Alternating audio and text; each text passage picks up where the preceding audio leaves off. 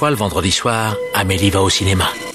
Encore Mais il vient deux fois par semaine maintenant celui-là Triste époque pour le cinéma. Vous trouvez ça normal Mais votre cinéma, votre cinéma, moi je trouve ça irrespirable Bah, j'en connais un qui va bien rigoler en lisant ça. Eh Daniel, explique-moi, c'est quoi le plan là? Je te demande pardon. Nous ne sommes responsables de rien, nous nous excusons d'avance. Bienvenue dans Pardon le cinéma, l'émission qui débarque dans le club accompagné de ses thugs, la classe de Brad Pitt. Normal que ta femme bug. Bonsoir tout le monde, bonsoir. C'est quoi ça C'est les paroles de French Prince de Soprano. D'accord. Voilà, j'ai plus d'idées, c'est la fin de saison, ça commence à être Eh vraiment ben. très très compliqué. Bonsoir Arthur. Bonsoir, je reviens d'Annecy, tout va bien. Et c'était bien J'ai vu euh, le soleil, un grand lac, j'ai vu Marc Moquin. Très bien. Et j'ai vu des films pas très bien, donc c'était super. Super, bonsoir Simon. Bonsoir, je reviens de Clermont. Euh, c'est une belle ville. C'est la plus belle ville du monde. C'est la petite Venise de la Grande Auvergne. Trop bien, et bonsoir Alexis. Bonsoir, je reviens de chez moi et il fait, euh, et il y fait euh, un petit peu trop chaud. Très bien. Dans cette émission, plein de grosses sorties. On vous parle du dernier Pixar Buzz l'éclair, d'Elvis de Baz Luhrmann, du film d'horreur Black Phone et de la comédie El Buen Patron. En bref, ce sera I Am Your Man avant de nous envoler vers le passé en partenariat avec TCM Cinéma. Connaissez-vous TCM Cinéma TCM Cinéma. C'est la dernière fois qu'on fait un partenariat avec TCM Cinéma. Eh oui, oui. oui, oui, voilà, toutes les bonnes choses ont une fin. On vous parlera On peut donc refaire de... une dernière fois TCM Cinéma Ah, on le refera à la fin, t'inquiète pas. D'accord, pardon, Et cette fois-ci, on vous parle de phase 4 de Sol Bass. Mais d'abord, il est l'heure des actus. La vache, encore ces stupides actualités. Je déteste les actualités. Au cinéma, c'est comme ça et pas autrement. Ha ha Qu'est-ce qu'on passe au cinéma? Je suis bon. Je demandais à la patronne. Comme d'habitude, nous démarrons ces actions en vous remerciant de nous suivre, quelle que soit votre plateforme de podcast, plateforme où vous pouvez nous noter 5 étoiles si vous aimez notre travail. Il y a aussi les réseaux sociaux, vous suivez Pardon le cinéma sur Twitter et Instagram, et ça, c'est super sympa. On rappelle que si vous voulez d'autant plus soutenir l'émission, vous pouvez le faire financièrement via un abonnement tous les mois. Le lien est en description, cela vous permet de faire sauter les pubs, mais surtout d'avoir un épisode exclusif chaque mois avec un invité. Le dernier, c'était avec Quentin Dupieux, c'est disponible dès maintenant, abonne-toi et file l'écouter. J'ai une question parce qu'on m'a posé une question sur Instagram. Oh voilà, je sens que ça va être la question chiante que tout le monde m'a posée, vas-y. Oui, comment ça se passe maintenant qu'il n'y a plus la plateforme Acast pour écouter les, les épisodes Mais elle existe encore la plateforme Acast Voilà. En gros, pour vous expliquer, l'application Acast, l'application qu'on télécharge sur son téléphone, n'existe plus. Voilà, ils l'ont fermée. Par contre, si vous vous abonnez avec le lien qui est en description, vous pouvez écouter vos épisodes exclusifs que vous avez euh, dûment payés sur 15 autres plateformes de podcast, que ce soit même Apple Podcast, que ce soit le site internet d'Acast, que ce soit euh, Pocket Cast, que ce soit plein d'applications comme ça dont tous les noms m'échappent et qui se terminent par cast. Voilà, vous pouvez encore être abonné, encore écouter les épisodes exclusifs. C'est juste- Outcast euh, non, ça c'est un groupe Mais qui a fermé aussi. Ouais, qui a fermé depuis un moment. D'accord. Bref, vous pouvez encore écouter les épisodes un peu partout, juste plus sur l'application euh, Acast. Mais sinon, partout, vous pouvez l'écouter. Merci. Oh, mais qu'est-ce que c'est que cette alarme? J-21 avant, pardon, le cinéma à la cigale. Ça va, zéro stress. la centième de Pardon le cinéma à la cigale, pas une simple émission, non, un véritable événement autour de Pardon le cinéma avec vous dans la salle. Et oui, à peine trois semaines avant l'événement et la vente des places s'accélère, proportionnellement égale à l'accélération de notre angoisse face à l'ampleur de tout ce bazar. Si vous voulez d'ailleurs en savoir plus sur l'événement et les surprises qui s'y trouvent, on a fait un peu de teasing dans le dernier épisode d'un podcast qui s'appelle le SAV des podcasts, c'est trouvable à peu près partout. On y parle des coulisses de l'émission aussi, mais surtout de qu'est-ce qui se prépare pour la cigale. Bref, si vous avez hâte, allez écouter ça. Vous n'êtes vraiment, mais alors vraiment pas prêt. Prenez donc vite votre place avec le lien en description ou directement sur Ticketmaster. Pardon le cinéma, c'est à la cigale le vendredi 15 juillet à 20h. Putain, c'est dans 3 semaines les frères. 3 semaines. Eh ouais. Voilà. Zéro stress. Pour l'actualité, laissons place au courrier des lecteurs. Chaque semaine, on vous demande On n'avait pas dit qu'on arrêtait les lecteurs Oui, les Ce ne auditeurs. sont pas des lecteurs. Les auditeurs. Pour l'actualité, laissons place au courrier des auditeurs. Merci. Chaque semaine, on vous demande sur notre compte Instagram, oui, Instagram, arrobas, pardon, le cinéma, de nous poser vos questions, vos interrogations sur l'actu. Alors, les voici, les voilà. Trois questions du public que j'ai retenues aujourd'hui. Tout d'abord, une question de Maximilien JKZ qui dit qu'il est très attristé par la mort de Jean-Louis Trintignant. Quels sont ces films les plus marquants que vous ayez vus? Effectivement, Jean-Louis Trintignant nous a quittés, je crois, à l'âge de 91 ans. Euh, c'était, Tout à euh, c'était en début de semaine. Il laisse derrière lui une carrière absolument gigantesque et c'est important de le rappeler parce que, bon Dieu, que il y avait du cinéma dans sa vie. Moi, j'aimerais parler de deux films qui ne sont pas parmi ceux qu'on cite les plus fréquemment de sa filmographie. Deux films que j'ai découverts, euh, on va dire, ces dernières années. C'est pas des trucs euh, qui me suivent depuis euh, depuis mes jeunes années de cinéphile. Le premier, c'est Le Mouton enragé de Michel Deville, où l'histoire d'un petit employé de banque, un peu terne, un peu gris, qui a pour ami un écrivain raté, euh, un peu plus désinhibé, on va dire, euh, éthiquement et moralement que lui. Et l'un va entraîner l'autre à lâcher les chiens. Et Le Mouton enragé va devenir une espèce de version néolibérale, euh, années 80, enfin pré-années 80, vulgaire, euh, de bon ami de Maupassant. C'est étonnant, c'est véritablement retors, c'est d'une euh, dangerosité, d'une intelligence et d'une précision exceptionnelle. Euh, Michel Deville fait partie de ces grands réalisateurs qui sont un petit peu tombés dans l'oubli, qu'on a tout d'un coup vu comme des auteurs un peu théâtraux surannés. Je pense qu'il sera, ou en tout cas il devrait être euh, réévalué bientôt. Et dedans, dedans, oh là là, Trintignant est absolument incroyable. Et pour moi, c'est vraiment un des films qui contribue à cristalliser cette espèce d'intranquillité méchante, agressive qui peut y avoir dans pas mal de ses rôles. Et, vraiment je le trouve remarquable là-dedans. Je cite aussi vite fait, c'est une c'est un petit peu avant encore, ça doit être 67 68, enfin c'est les années 60, La mort a pondu un œuf, un espèce de Gialli expérimental euh, franco-italien où il est au milieu d'une intrigue plus ou moins qui pourrait être une intrigue de vaudeville, ça va devenir une intrigue de meurtre, ça pourrait être on va dire une espèce de chabrol sous LSD, lui il dirige une entreprise de eh bien euh, les poulets vont muter, euh, quelqu'un va se mettre à tuer des gens et lui a très envie de se débarrasser de sa femme. Là aussi, c'est pas un de ses rôles qui est le plus fréquemment mis en avant, mais c'est incroyable. Bah euh, moi, alors déjà, euh, je suis pas, euh, je dirais pas que je suis attristé par le décès de Jean-Louis Trintignant, parce que je, je suis pas un immense euh, adorateur de Trintignant, mais faut reconnaître que c'est le propre des grands acteurs et des grandes personnalités du cinéma que de laisser un vide le jour où ils disparaissent. Et moi, j'ai vraiment ce sentiment de vide depuis que depuis que j'ai appris le, décès de Trintignant. Moi, j'ai deux films qui me qui me restent en tête. Un qui est évidemment euh, l'un de ses rôles les plus iconiques, qui est euh, Miche et Maud d'Éric Romer, qui est loin. Euh, Éric Romer est loin d'être le cinéaste que j'adule le plus, mais je dois reconnaître que le génie euh, littéraire et scénographique de Manu Chemaud m'a bouleversé. Et puis un autre film qui lui pour le coup je pense va être oublié parce que on va pas se mentir, il n'est pas très bon, mais Trintignant, lui dedans, est impressionnant. C'est le Grand Pardon d'Alexandre Arcadi, qui est une version grosso modo euh, française et même pied noir du Parrain euh, de Coppola, et dans lequel euh, Trintignant joue un policier qui se met en tête de faire tomber l'équivalent de Vito Corleone, qui est Raymond Betoun, joué par Roger Hanin. Moi, je vais pas être très original parce qu'en fait, j'ai pas vu énormément de films de sa filmo. Néanmoins, pour le podcast, j'en ai vu deux. Un homme et une femme qui a été un, un coup de cœur immense pour tout le monde euh, dès qu'on l'a vu et qui a une performance de Trintignant assez remarquable. Et puis, et puis, et puis, moi qui n'aime pas trop les westerns, Le Grand Silence de Corbucci, où effectivement j'avais été assez bluff- bluffé de le voir là. Moi qui le connais assez peu, enfin, si vous voulez, moi je l'ai vu chez Haneke, donc si tu veux de le voir chez Corbucci, il y avait un peu un, un grand écart. Mais je sais que je dois voir Z, je sais que je dois voir Le Conformiste, je sais que je dois voir euh, Rouge. Enfin, je sais que je dois voir euh, moult films de sa filmographie et je, effectivement, je sens qu'il va, il va manquer.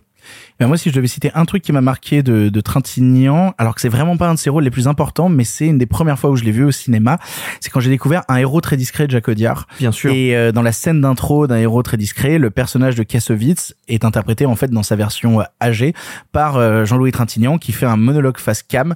C'est pas forcément le Audiard le plus cité, c'est pas forcément même un des rôles de Kassovitz les plus cités, ni un des rôles de Trintignant les plus cités. Et pourtant, je trouve c'est un très bon film. C'est vraiment un très grand film. Et alors là, on aurait pu citer même les premiers Audiard, on aurait pu citer euh, Regarde les hommes tombés, on aurait pu quand même partir un peu plus loin. Et puis c'est un titre qui lui colle tellement bien à la peau, un Je- héros très discret. Je trouve que ça correspond vraiment bien à, à- à Trintignant. Ce qui est frappant dans cette histoire, c'est que dans les quelques jours qui suivirent leur sauvetage, les six rescapés sont morts. Je me souviens qu'à l'époque, on s'était interrogé sur la brusquerie de leur mort. On s'est demandé s'il s'agissait d'un virus, d'une nouvelle maladie. Moi, je sais pourquoi ils sont morts. Ils sont morts tout simplement parce que la vraie vie leur était devenue insupportable. Voilà. Finalement, vous voyez, je crois que pour moi, ça a été la même chose. J'ai toujours trouvé que la vraie vie était insupportable. Je ne sais plus qui a dit que les vies les plus belles étaient celles qu'on invente. Je crois que c'est moi. Question suivante qui nous vient de Pémal124 qui nous demande que pensez-vous de la déclaration de Tom Hanks concernant son rôle dans Philadelphia? En effet, c'est sorti récemment pendant la promotion du film Elvis dont on va vous parler dans cette émission. Tom Hanks est revenu sur son rôle dans Philadelphia, donc qui joue un homme homosexuel atteint du sida et qui va voir euh, sa vie un peu s'effondrer après avoir été renvoyé de son travail et défendu par un avocat homophobe joué par Denzel Washington. Et pour le coup, euh, pendant la promotion de Elvis, il a été interrogé sur la question de est-ce qu'il referait le film aujourd'hui? Alors j'ai la citation exacte de ce qu'a déclaré Tom Hanks. Il a dit Est-ce qu'un hétéro pourrait faire ce que j'ai fait dans Philadelphia aujourd'hui? Non, et à juste titre. Le but de Philadelphia était que les gens n'aient pas à avoir peur. Une des raisons pour lesquelles les gens n'avaient pas peur de ce film est que je jouais un homme gay. Nous avons dépassé ce stade maintenant et je ne pense pas que les gens accepteraient le manque d'authenticité d'un hétéro jouant un gay. Ce n'est pas un crime que quelqu'un dise qu'on doit exiger davantage d'un film en termes de modernité et d'authenticité.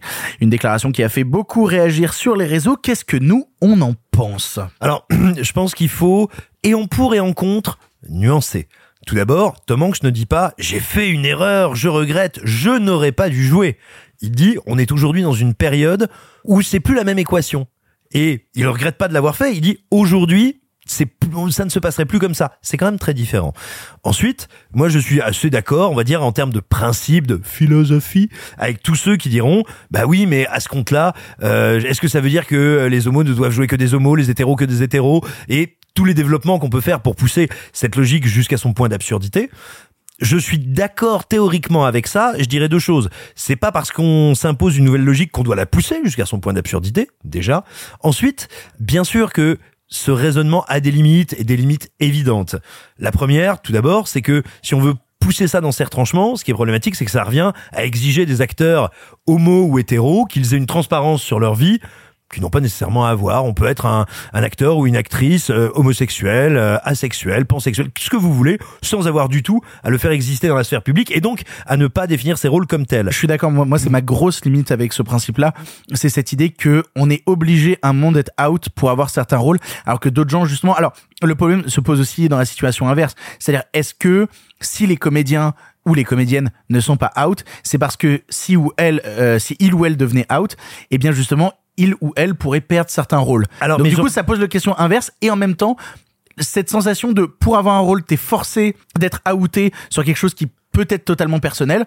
Et alors, ça met le cul entre deux chaises. tu vois. Oui, et alors après il y a un truc qu'il faut pas oublier, c'est que euh, nous on a tendance à parce que si j'ose si j'ose dire par rapport aux États-Unis, on est dans le commentaire du commentaire, on arrive en queue de comète et à présenter ça comme l'exigence serait que il n'y ait pas d'hétéros qui jouent des homos, etc., etc. C'est pas ça. Ce qui est demandé, ce qui est dit à la base et qui est quand même beaucoup plus intéressant que ce que nous on commande souvent en France, c'est attendez, nous comédiens et comédiennes qui ne sommes pas hétérosexuels, hétéronormés ou même si on parle pas de sexualité, dans la norme, on galère à avoir des rôles. Si en plus vous vous prenez les rôles qu'on pourrait avoir, si j'ose dire euh, logiquement ou naturellement, bah ça commence à faire très peu de rôles pour nous. C'est pas la même revendication. C'est pas vous êtes incapable de nous jouer. C'est nous on galère déjà à avoir du boulot. Si en plus vous vous occupez des boulots qu'on pourrait avoir, on va dire un peu logiquement, ça commence à devenir très compliqué. Ouais, ça, ça s'entend parfaitement. voilà, mais ce que je veux dire, c'est que, bien sûr, comme toute logique, si on la pousse à l'absurde, ça devient absurde. Ça ne signifie pas qu'il faut la pousser à l'absurde, mais on peut effectivement entendre cette remarque-là, cet angle-là, qui me semble pour le coup pas déconnant du tout, et qui est aussi celui qui est mis en avant sur la question des rôles de personnages trans.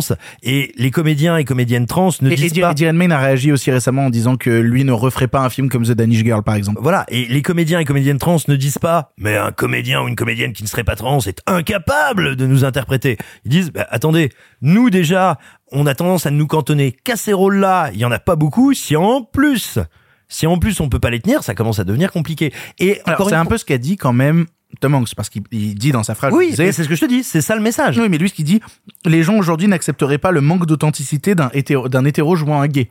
Il dit quand même ça dans sa phrase, tu vois. C'est un truc qu'il a déclaré. Oui, mais c'est pas lui qui est le porteur à la base des revendications qui amènent à cette situation. Oui, mais c'est sa réaction. Moi, j'ai j'ai deux. euh, même si je partage, à vrai dire, le, totalement l'élargissement euh, intellectuel qu'a fait Simon, je, je, moi, j'ai deux problèmes avec cette euh, cette intervention de Tom Hanks. Euh, la première, c'est que je trouve qu'il y a une espèce de de, non-dit en fait dans cette dans cette citation là qui me pose problème. C'est-à-dire que moi j'aurais compris si Tom Hanks avait dit par exemple qu'il ne rejouerait pas un homosexuel atteint du sida. Parce que ça, pour le coup, c'est un parcours humain très particulier. Il y a eu, pour ceux, pour les plus jeunes d'entre nous qui ne le savent peut-être pas, mais le début de l'épidémie du sida s'est accompagné. Des années. Le début, c'est des années. Voilà, le début, c'est des années. hein. C'est vraiment grosso pas la même modo, temporalité que la grosso Covid. modo, euh, la première moitié, voire un peu plus des années 80. Euh, Il y a eu une vraie stigmatisation des homosexuels parce que dans l'inconscient collectif, cette maladie qui touchait principalement les populations homosexuelles à ce moment-là était une maladie exclusivement homosexuelle, ce qui est totalement faux. On le sait était aujourd'hui. appelé le cancer gay. Exactement. Et le truc, c'est que s'il avait dit ça, j'aurais compris. Parce que lui, en tant qu'hétérosexuel, dans les années 80, il n'a pas du tout eu cette expérience sociale. Sauf qu'il parle pas de ça. Et moi, ça me pose un souci. Les comédiens qui ont 20 ans aujourd'hui n'ont pas du tout non plus vu- vécu l'évolution du sida dans les années 80. Et Tout si on veut pour- Non, mais ils ont non, des non, mais- aînés, ils ont des aînés et ils ont des proches et sûr. ils sont aussi légataires. Oui, de- Oui, oui, non, non, mais en fait, je me fais l'avocat du diable et je pousse le concept dans l'absurdistan, euh, comme, tu- comme tu le disais, Simon, tu vois. Mais il y a cette idée-là, ça veut dire que, d'accord, donc tu n'as pas connu la maladie, donc tu ne peux pas jouer un malade dans un film. Tu vois ce que je veux dire c'est- c'est, c'est- c'est- je pousse le concept à Je, l'absurde. hein. je, je, je- ce sera mon deuxième point, mais j'aurais la limite compris parce qu'effectivement, quand on est un acteur, qui plus un acteur américain, les Américains ont pas tout à fait le, même rapport à l'acting que nous. C'est sûr que il y a un manque d'expérience personnelle. Le truc, c'est que là, il ne parle pas de ça. Il parle d'être un hétérosexuel qui joue un homosexuel. Point. Et le non-dit qu'il y a dans cette citation, qui je pense est complètement inconscient, mais qui ah, représente une ambiguïté qui me gratte un peu, c'est que d'un point de vue strictement sentimental, l'homosexualité, c'est pas la même chose que l'hétérosexualité. Et là-dessus, moi, à titre personnel, je suis pas d'accord. Je vois pas en quoi une relation amoureuse homosexuelle est différente d'une relation hétérosexuelle. Parce La que moustache. pour, Euh, pour resituer dans Philadelphia, le personnage de Tom Hanks est en couple avec un homme qui est joué par Antonio Banderas. Euh, et ça, pour le coup, ça me dérange. Deuxième point, très Euh, rapide attends, après. Oui, dis-moi. Juste pour répondre à ça, la différence c'est que euh, quand un mec et une meuf marchent dans la main dans la rue, euh, bah en fait, euh, ils risquent pas de se faire casser la gueule, contrairement à deux mecs qui marcheraient main dans la main dans la rue. Ça n'a rien à voir avec le fait que Mais ça n'a tu- rien à voir avec la réalité sentimentale d'une relation amoureuse. Non, mais Ça, je- c'est je- du contexte social. Je, Pas- je- je le dis, je le dis dans le sens de l'interprétation de comment tu vis ton amour et comment tu l'exposes au grand jour, tu vois. Et donc du coup, il y a quand même un truc qui Non, forcément ça, ça diffère s'entend, un peu. Ça s'entend. Il y a du, y a du Parce vrai que la société, c'est de la merde. Il y a du vrai. Voilà. Il y a non, du mais, vrai dans ce mais et là où effectivement il y a une limite, pas tant dans ce que dit Tom Hanks, mais dans euh, l'exemple qui est pris. Enfin voilà, moi j'ai deux aussi deux petits problèmes, c'est cette question de tiens demandons aux gens s'ils referaient pareil aujourd'hui. Bah en fait il y a plein de domaines, enfin tous les domaines. On ferait pas pareil aujourd'hui. Et c'est pas grave, ça veut pas dire que ce qu'on a fait hier était nécessairement mauvais. La société est en mouvement, elle se transforme, elle avance. Ça n'est pas parce que nous faisons différemment, ça n'est pas parce que nous faisons différemment d'hier qu'hier était en tort. Et à Moi, je tous- mangerai pas aujourd'hui ce que j'ai mangé hier. hein. oui, non mais attends, mais ce que je veux dire c'est que et et quand bien même il y a il y a, y a a plein de choses. Alexis, vous ne l'avez pas Moi je, entendu, je mais il arrive, voilà. qu'on on va très largement dans le bon sens à plein de niveaux sur toutes ces questions-là. Mais soyons très conscients que les gens qui vont arriver après nous et après ceux qui sont déjà la génération euh, qui est plus jeune que la nôtre, ces gens-là vont aussi nous mettre en accusation et ils auront raison et c'est pas grave. Et enfin non, un dernier truc, je, là où le- l'exemple de Philadelphia me semble pas très bon, c'est que je crois que profondément Philadelphia n'est pas du tout un film sur l'homosexualité. C'est un mélodrame sur la question de l'injustice qui est dans la société et dans la symbolique de la société libéralo-libérale capitaliste américaine le mal suprême. C'est l'injustice vu que on est censé être tous égaux dans la grande compétition.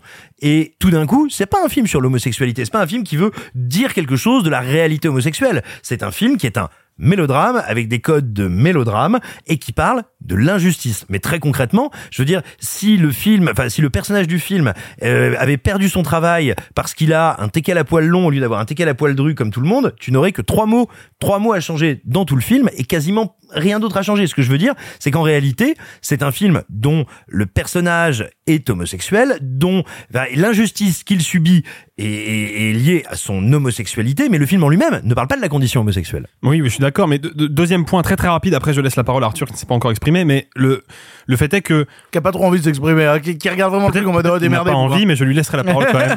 Ah, merci, je suis à mon moi. prince. Le fait est qu'il y a deux conceptions du cinéma qui se sont affrontées pendant longtemps et qui continuent de s'affronter un petit peu en soum-soum dans le monde de la cinéphilie. C'est d'un côté la vision du cinéma selon Jean-Luc Godard, qui est que le cinéma dit, pour le citer, la vérité 24 fois par seconde. Et puis il y a la citation réponse de Brian De Palma, qui est le cinéma nous ment 24 fois par seconde. Et moi, à titre personnel, je me reconnais dans cette deuxième citation. Ce qui fait que, au fond, la citation de Tom Hanks, elle pose un problème beaucoup plus large que le sujet auquel il fait référence. C'est la question de l'authenticité au cinéma. Et pour moi, l'authenticité au cinéma n'est pas nécessairement corrélée avec la réalité du monde. C'est autre chose. Pour C'est moi, une autre réalité. au cinéma n'existe quasiment pas, quoi. Ah, là-dessus il y a débat, mais en tout cas s'il y a authenticité au cinéma, c'est pas une authenticité, euh, c'est pas c'est pas le monde réel, c'est autre chose. Et justement, c'est parce que le cinéma, quoi qu'on en dise, à mon sens, est un petit peu déconnecté du monde réel, qu'on peut explorer des pistes nouvelles, qu'on peut explorer des représentations nouvelles, comme a pu l'être à son époque Philadelphia. Arthur, tu voulais dire quelque chose? Bah, vous avez déjà dit beaucoup. Moi, il y a juste un truc que je regrette parce que c'est le cas à chaque fois, c'est qu'on sait comment se déroulent les interviews, on sait ce qu'on peut dire, ce qu'on peut pas dire, ce qu'on peut pousser, ce qu'on peut pas pousser. C'est quand même dommage qu'on puisse pas relancer un Tom Hanks quand un Tom Hanks se dit un truc comme ça pour avoir un peu plus de ce qu'il pense sur ce sujet au lieu qu'une petite phrase qui est reprise partout, qui est commentée par tous. Alors que tout ce qu'on veut, c'est que Tom Hanks va, aille au, au bout de ce qu'il pense, quoi. Dernière question qui nous vient de TTM. Euh, ouais, alors le pseudo était imp- imprononçable. Il y a deux T, il y a trois M, vraiment c'est une galère. Qui nous dit Léa Seydoux dans Dune 2, décidément partout celle-là. Alors plus que de commenter l'apparition de Léa Seydoux dans le deuxième épisode de Dune, on avait envie de revenir très rapidement dans, dans ces questions d'actu sur euh, une haine très française concernant euh, ces actrices françaises qui finissent par partir aux États-Unis. On a le cas avec Léa Seydoux, mais on pourrait bien évidemment citer le cas Marion Cotillard. Mais en ce moment, c'est beaucoup Léa Seydoux qui tourne beaucoup, hein, quand même. Euh, elle a eu quand même plusieurs films à Cannes l'année dernière, encore une fois cette année aussi. Il y a une haine très française contre Léa Seydoux, qui elle, par contre, continue à mener une carrière absolument brillante du côté des États-Unis, avec des rôles dans des films de grand divertissement, mais aussi des films d'auteur parfois plus exigeants. On l'a vu chez Cronenberg récemment, on l'a vu chez Wes Anderson, on l'a vu dans d'autres registres. D'où vient cette haine française, que ce soit pour Léa Seydoux ou même pour euh, les actrices françaises qui partent à l'étranger? Alors, un petit préalable. Vous avez évidemment le droit de ne pas apprécier le jeu de Léa Seydoux. Vous avez bien le droit de trouver que Marion Cotillard euh, joue comme un gant de toilette. Vous avez le droit. C'est pas vrai, hein, pour les deux, Mais c'est pas pas vrai. la hein. question. Vous avez le droit de considérer que euh, Mélanie Laurent euh, joue comme une bûche. Vraiment, vous avez le droit. C'est parfaitement légitime. Cotin. Non mais oui aussi. Moi, je vais vous dire un truc que je constate euh, via écran large et je me permets de le dire parce que euh, sans vouloir faire de la retape un peu débile, mais on a suffisamment d'audience et une audience suffisamment large pour que j'estime quand même percevoir des signaux, tu vois, un peu représentatifs. Bien sûr, encore une fois, on a tous le droit de plus ou moins apprécier certains comédiens, certaines comédiennes, c'est une évidence. Moi, par exemple, pendant longtemps, j'ai trouvé Léa Seydoux, je parle de son jeu, hein, euh, difficilement supportable. En plus de ça, il y a souvent une donnée sociologique qui fait que bah, Léa Seydoux, qui vient d'une famille de la très grande bourgeoisie française et de la très grande bourgeoisie française du cinéma, ça peut légitimement agacer ou révolter. Je l'entends bien. En revanche, moi, ce que je constate quotidiennement sur écran large et depuis dix ans, c'est qu'il y a une forme de la détestation des comédiennes, pas des comédiens. hein. Même les comédiens qui réussissent. Encore une fois, moi, ce que je vois, c'est là, j'ai pris trois exemples qui sont les plus marquants, mais qui sont pas uniques. Hein. Euh, Mélanie Laurent, Marion Cotillard, Léa Seydoux. Il y a une formulation des logiques, des schémas de pensée dans la détestation. Tu veux dire qu'on utilise des arguments culturels pour justifier une forme de misogynie? Des, oui, euh, voilà. Il y a une forme de sexisme, de misogynie et de détestation du féminin, enfin du féminin, ou en tout cas de la manière dont agissent ces femmes, qui est très spécifique très sexuée. Alors après, je vais pas te jouer euh, les, les sociologues de bazar à te dire, je pense que c'est un mélange euh, qui joue tant à notre côté patriarcal et sexiste qu'à l'autoflagellation toute française. Je prétendrai pas savoir. Pourquoi tu l'as fait avec la voix de Stéphane Bern Eh ben, j'ai pas fait exprès, dites-moi. Et euh, non, non, mais ce que je veux dire en tout cas, c'est que euh, quand on dit, bah, des fois de manière un peu lapidaire, il y a du sexisme dans la manière dont est appréhendée leur carrière, je suis au regret de dire que c'est vrai. Il y a plein de critiques légitimes aussi, hein, attention, et on peut tout à fait ne pas apprécier le jeu de tel comédien et telle comédienne. C'est pas franchement comme si je me retenais par, à titre personnel, tu vois, de le dire ou de le faire. Mais moi, je constate je parle bien dans la forme et la récurrence de ces avis, de la manière dont beaucoup, vraiment une proportion, je vous jure, hein, de l'extérieur, quand on lit les commentaires, c'est écrasant. Euh, la manière dont ça traite de leur féminité, du rapport à la célébrité et du rapport à leur corps, il y a quelque chose qui est de l'ordre d'une volonté d'humiliation du féminin. Moi, j'irai plus loin que ça. Moi, euh, enfin, je veux pas rentrer dans- trop dans les détails, mais euh, il y a euh, des actrices ou au moins une à qui euh, a peur de venir chez nous parce qu'elle sait que les commentaires qu'elle va se manger sont horribles. Pas parce que on a euh, des, des- un public volontairement euh, violent, quoique peut-être. Non, mais c'est- un public large et il y a une large part du public en général. Ce qui est très surprenant, en tout cas, c'est que ça n'arrive pas sur les acteurs. Et effectivement, je suis un peu d'accord avec toi. euh, Quand on voit effectivement, quand on interviewe euh, certaines actrices, c'est d'une violence sans nom.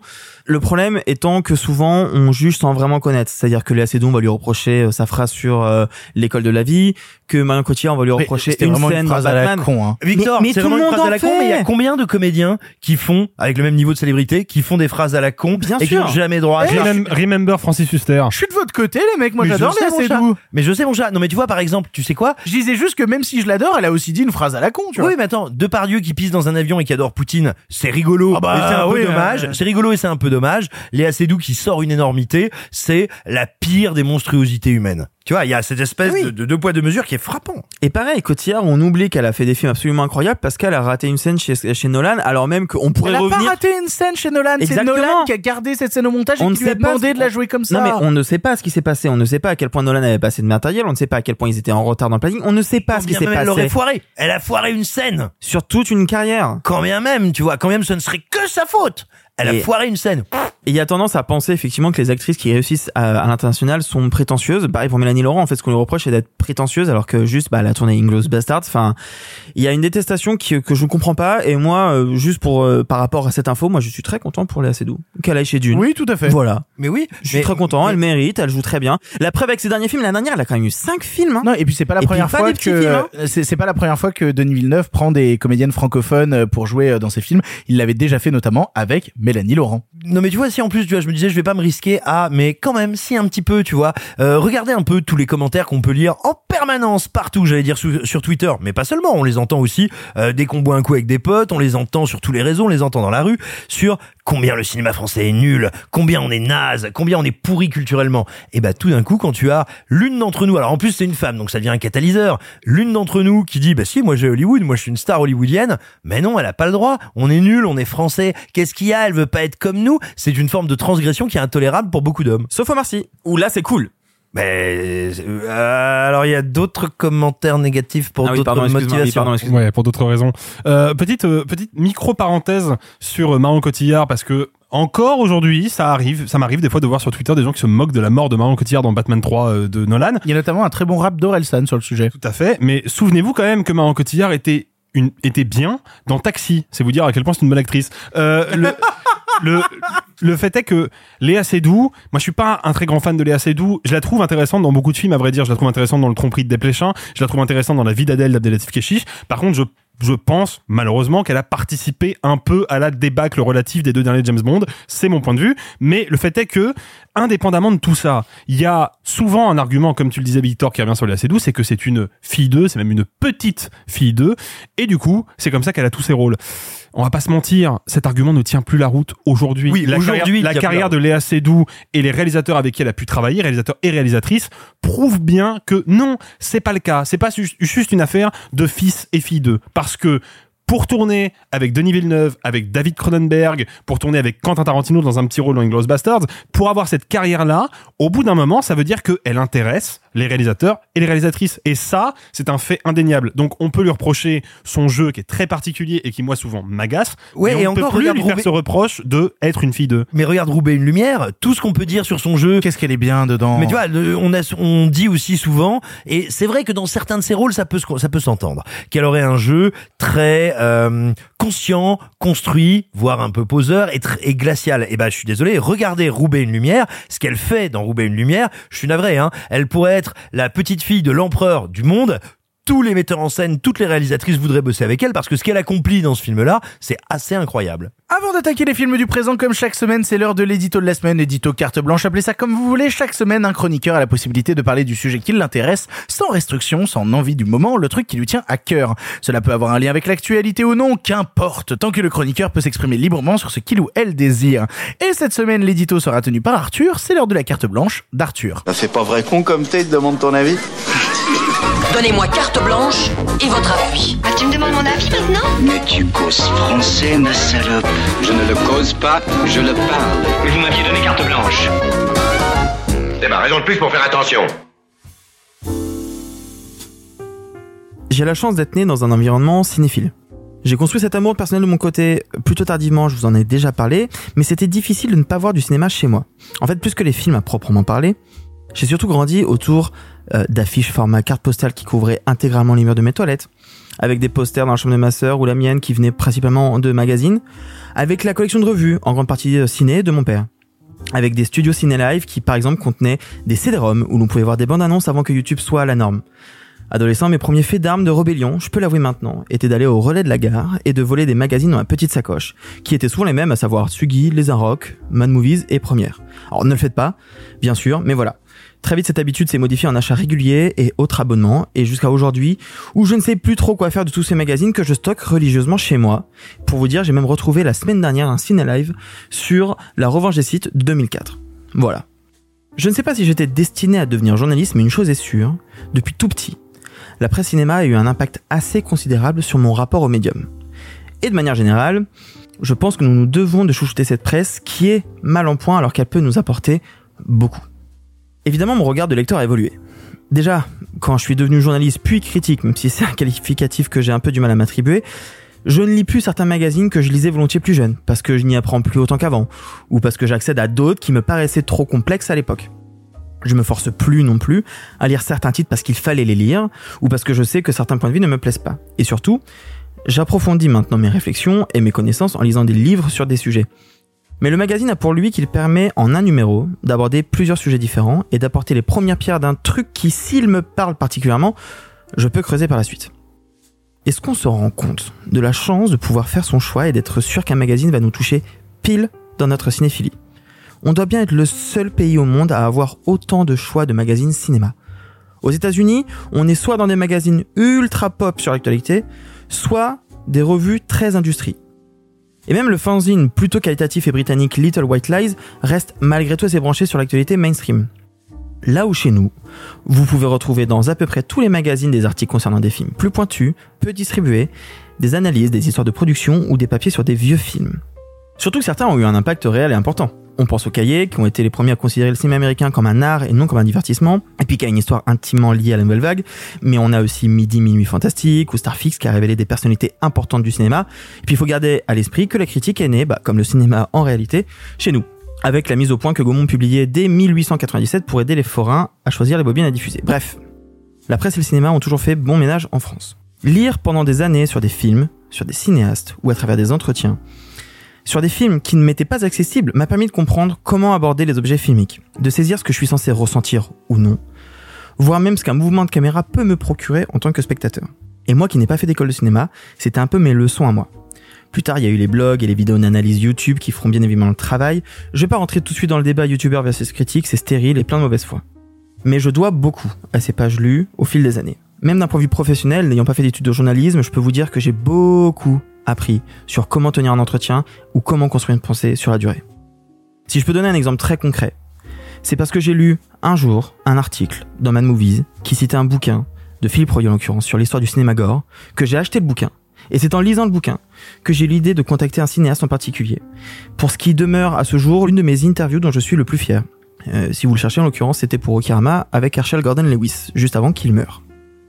Si je devais vous en citer quelques-uns, de ces magazines que je lis plutôt régulièrement, il y aurait bien évidemment Revue et Corrigé, Cinématiseur, qui je pense à l'heure actuelle le mensuel d'actu que je trouve le plus pertinent, mais aussi Mad Movies, Positif, Les Cahiers, Sofim, Première Les Rock, parfois encore, euh, Rockerma bien sûr, puisqu'il m'arrive d'y glisser un papier de temps en temps, La Septième Obsession, parfois Écran Fantastique, Sur Ciné, et j'en passe. Et surtout, là je parle que de ciné, mais là, je parle pas de la presse de vidéo, musique, BD, actu, etc. Seulement voilà, cette presse que je considère comme primordiale est en train de mourir à petit feu.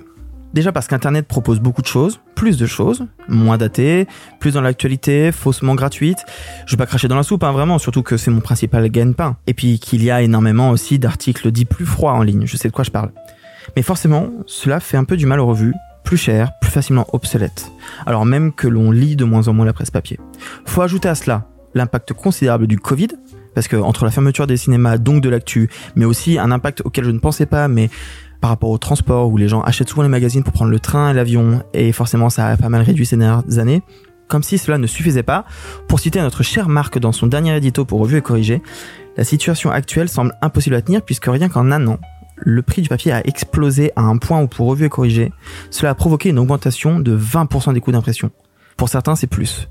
Une inflation rude, alors même que les maigres aides du CNC pour la presse aux revues de cinéma a elle baissé de 27% l'année dernière.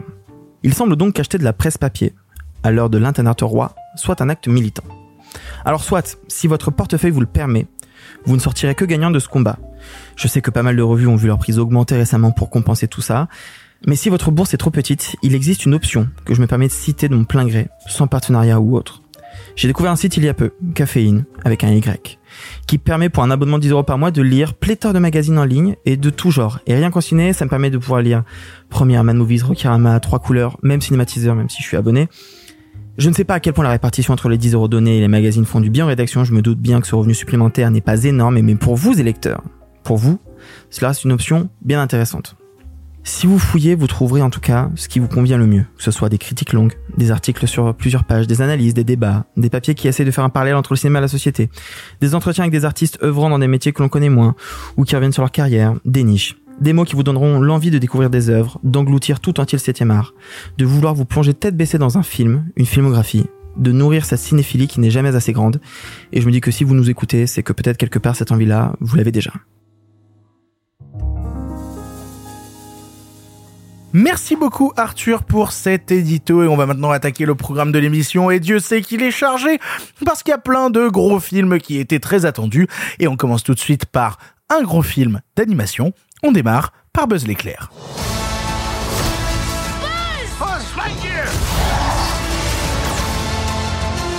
The probability of survival with an inexperienced crew is 38.2%. Seems a bit low. Mission failure imminent. In three. Grandma always said she believed in you. Two. One. There was a big swirly too. Oh, I think I need a bag. No, no. Please record your last words. Do not vomit inside the vehicle. Do not vomit inside the vehicle. If you are satisfied with this recording, speak or select one. Buzz l'éclair est le dernier long métrage des studios Pixar, enfin un Pixar dans les salles de cinéma, ça faisait un bail, qui part du postulat suivant. Andy avait un jouet Buzz l'éclair car il était fan du film Buzz l'éclair. Voilà donc le film en question. C'est alors parti pour les aventures du plus célèbre ranger de l'espace, échoué sur une planète hostile, qui va tenter de sauver sa colonie à l'aide de son char robot Sox et d'une bande de bras cassés face au terrible empereur Zurg. Je vais commencer sur le film parce que je pense que je suis la personne ici qui l'a le plus apprécié. Voilà, on va pas se mentir tout de suite. Et j'aimerais commencer juste par un petit détail parce que c'est quand même important de le rappeler et je le disais là dans l'introduction, mais quel plaisir de revoir un Pixar en salle. C'est-à-dire après énormément de désillusions et de Turning Red qui ne va pas en salle et de Saul qui ne va pas en salle et de Lucas qui ne va pas en salle, pouvoir enfin, euh, enfin avoir un film des studios Pixar dans une salle de cinéma et le regarder dans des bonnes conditions autres que celles qui sont à domicile, ça fait plaisir. Et surtout, je trouve que ça fait plaisir parce que, même si, et je vais tuer le truc tout de suite, c'est pas, je pense, un des plus grands Pixar de tous les temps, clairement pas, et je pense que pas mal de grands Pixar et de Pixar de très grande qualité sont sortis malheureusement en direct sur Disney+. Je pense que c'est un film qui nécessite la salle de cinéma parce qu'il a envie de développer à plein d'instants de la pure SF grand spectacle qui a besoin du grand écran. On va être tout de suite euh, d'accord sur un truc, je trouve que l'animation est sublime, d'un côté l'inverse ce serait absolument un comble quand on sait qu'on est Pixar et qu'on a les millions dont on dispose. Si l'animation était dégueulasse, ce serait horrible. Là c'est attendu, mais c'est le cas, l'animation est sublime. En fait moi ce qui m'intéresse vraiment dans Buzz l'éclair c'est ce qu'ils font du perso de Buzz. En fait, dans Toy Story, c'est un gars qui est imbu de lui-même, son ennemi euh, juré, c'est lui-même, il a besoin d'amis pour apprendre à être meilleur.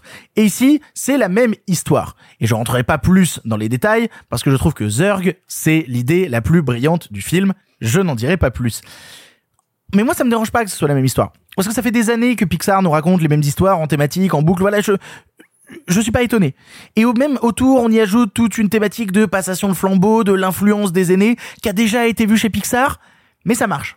Ça marche parce que on refait même la même scène du temps qui passe qu'on a déjà vu dans là-haut. Et je trouve que ça fonctionne parce qu'à la fin, je chiale. Et pourquoi ça marche autant si c'est les mêmes thématiques et les mêmes histoires, comme on l'a déjà reproché 100 fois à Pixar? Parce que t'es un gros Yankee? Euh, Non, parce que le cinéma. Euh, avant tout, Simon Rio. Le cinéma. Parce que... Pardon. Voilà, la mise en scène. Parce que s'arrêter juste au scénario, c'est de la pisse. C'est-à-dire que tout est enrobé de pur grand spectacle qui par instant se veut vraiment impressionnant, ultra galvanisant. On va co- convoquer à certains moments des thématiques de SF à base de voyages dans le temps, d'hyper vitesse qui peuvent défier la courbe du temps. On va avoir un cinéma qui en plus va être ultra référencé, donc multigénérationnel, avec à la fois les armures furtives qui reprennent des designs tirés du Dune de Lynch, avec un plan à un moment du personnage de Zer qui est complètement un plan de Dark Vador dans Star Wars, où on va reprendre des trucs qui viennent d'Alien, etc. On dose toujours en plus l'humour avec une forme de premier degré qui à ce moment se veut un peu sombre vraiment avec un côté un peu haut vieillesse ennemie qui moi me dérange pas trop. Et en plus, ce que j'aime bien aussi, c'est que le chat dans le film Sox, qui a l'air d'être juste un produit dérivé sur pattes, bah c'est pas juste un vecteur d'empathie parce qu'il est trop mimi, mais aussi parce que dans la mécanique de la mise en scène, à plein d'instants, il crée du comique de situation dans les scènes qui sont un peu plus obscures. Il fait des choses en fond, il existe, il vit. Et en fait, c'est ça qui me plaît quand je regarde Buzz, c'est qu'encore une fois, je vois le talent de Pixar à créer un monde qui vit autour de moi, qui vit au-delà de l'histoire qui est en train d'exister. Ça, ça me plaît. Je me permets de préciser un petit truc parce qu'on a beaucoup, beaucoup, beaucoup critiqué euh, la VF sur les bandes annonces euh, de- du film. Je sais pas si vous l'avez vu en VO. Moi, je l'ai vu en VF.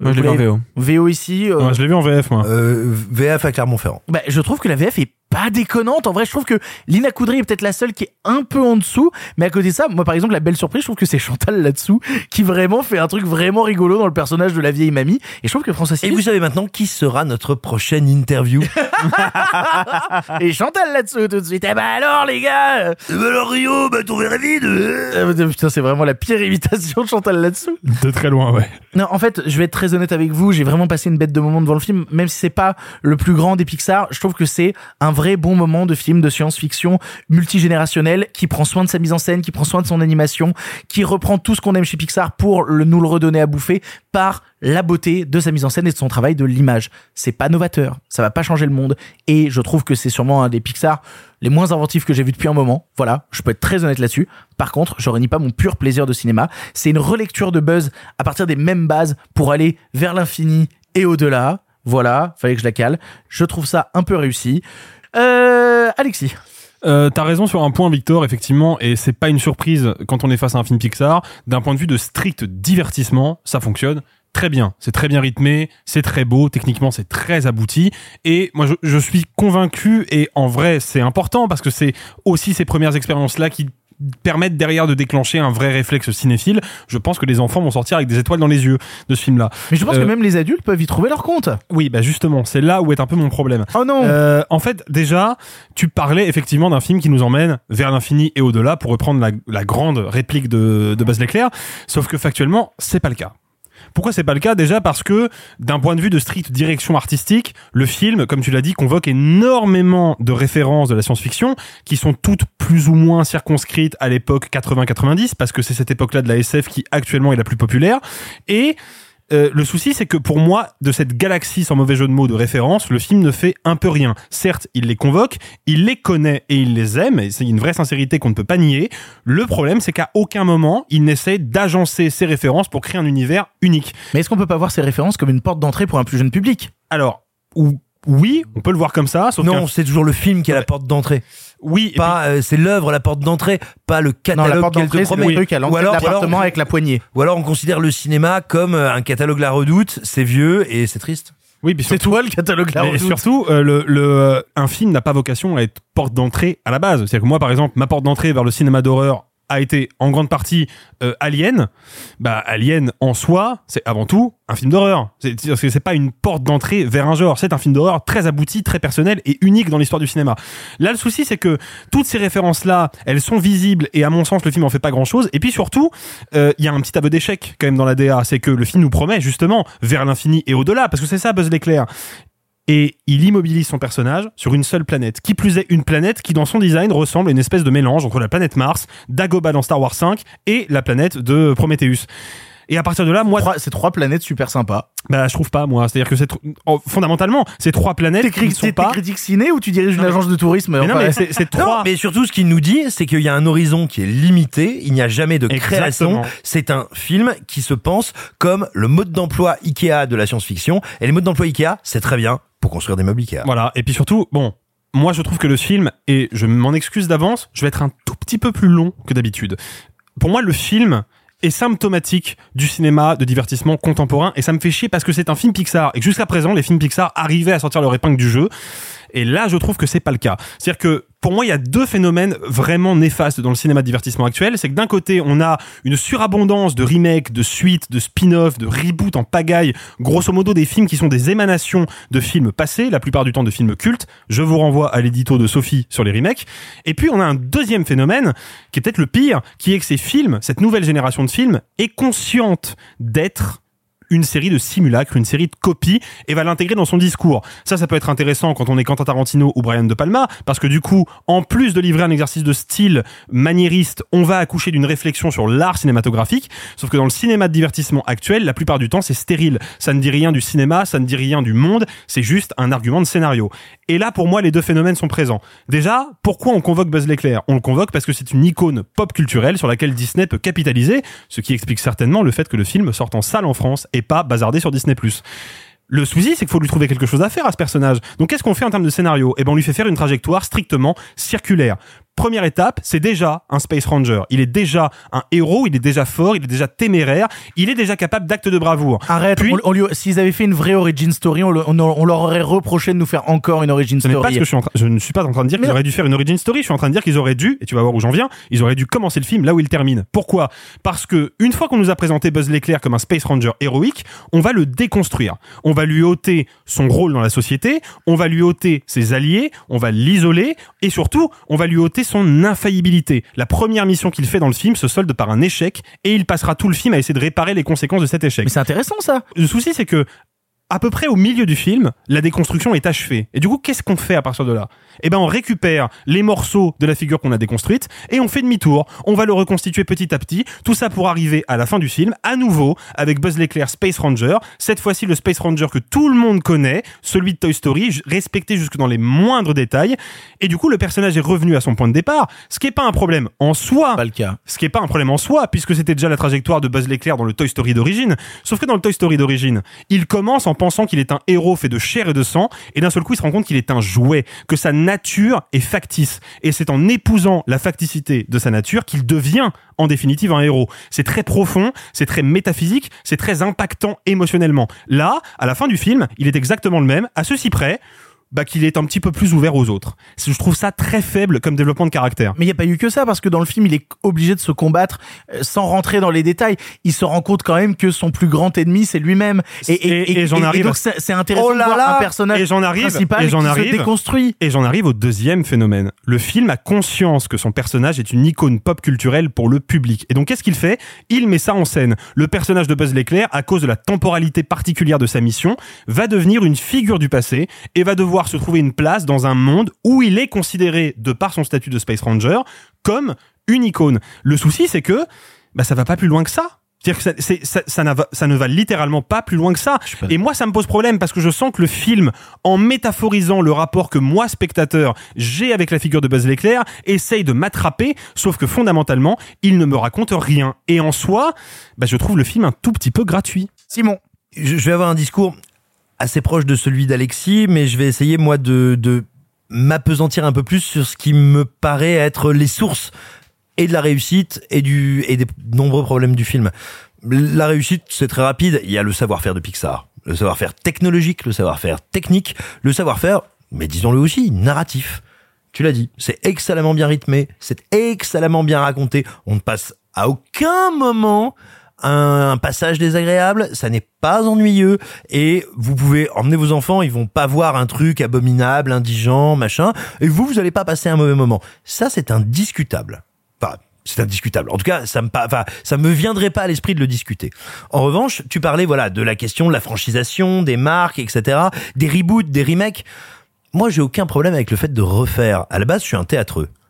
Bah, au théâtre, on en refait des mises en scène, on en refait du Molière, on en refait du Ibsen, on en refait. Donc, j'ai pas de problème avec le geste de revisiter et de refaire. Qu'est-ce que c'est le problème actuel avec Hollywood? C'est qu'en fait, quand Hollywood actuellement s'empare de franchises, d'identités connues, euh, d'identités remarquables, Hollywood s'en empare pour s'y enfermer.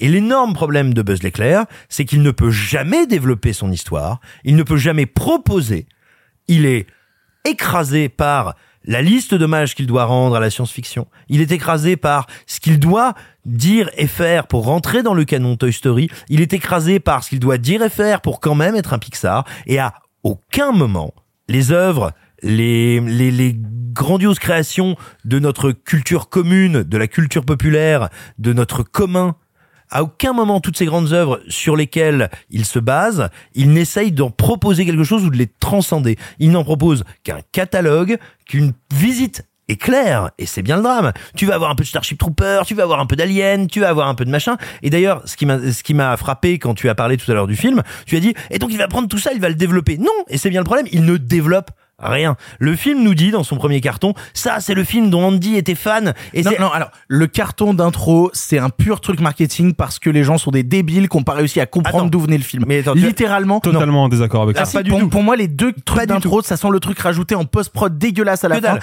parce que les gens ont été incapables de comprendre d'où venait le film. Mais que dalle, ça fait 10 ans que le film traîne chez Pixar et ça fait 10 ans que c'est l'idée. Donc non. Oui, mais, mais ça veut pas dire que les gens l'avaient compris. Tu sens vraiment Non, attends, non, ça mais c'est pas ça que je veux dire. Attends, mais attends, surtout ça n'est qu'un détail. Ce que je veux dire, c'est que Le film te dit, je suis le film qui a adoré Andy. Bah, ils sont même pas capables, parce qu'ils sont trop enfermés, justement, dans un programme, de le penser comme ça, d'en faire un vrai film des années 80-90. Ça ne ressemble pas, en termes de grammaire, d'écriture, de visuel, à un film des années 80-90. En termes d'inclusivité, hein. Non mais, bah, même remarque. Ensuite, on te dit bon bah c'est Buzz l'éclair, mais donc du coup on repense tout en écho à Buzz l'éclair, mais on n'a pas de commentaires à faire dessus, on n'a pas de choses à te proposer pour aller plus loin. Euh, ensuite, tu me dis ah Zerg c'est la meilleure idée, mais c'est une meilleure idée qui, je suis désolé, t'es donnée, t'es posée, qui n'est jamais vraiment travaillé. Tu as parlé du fameux montage.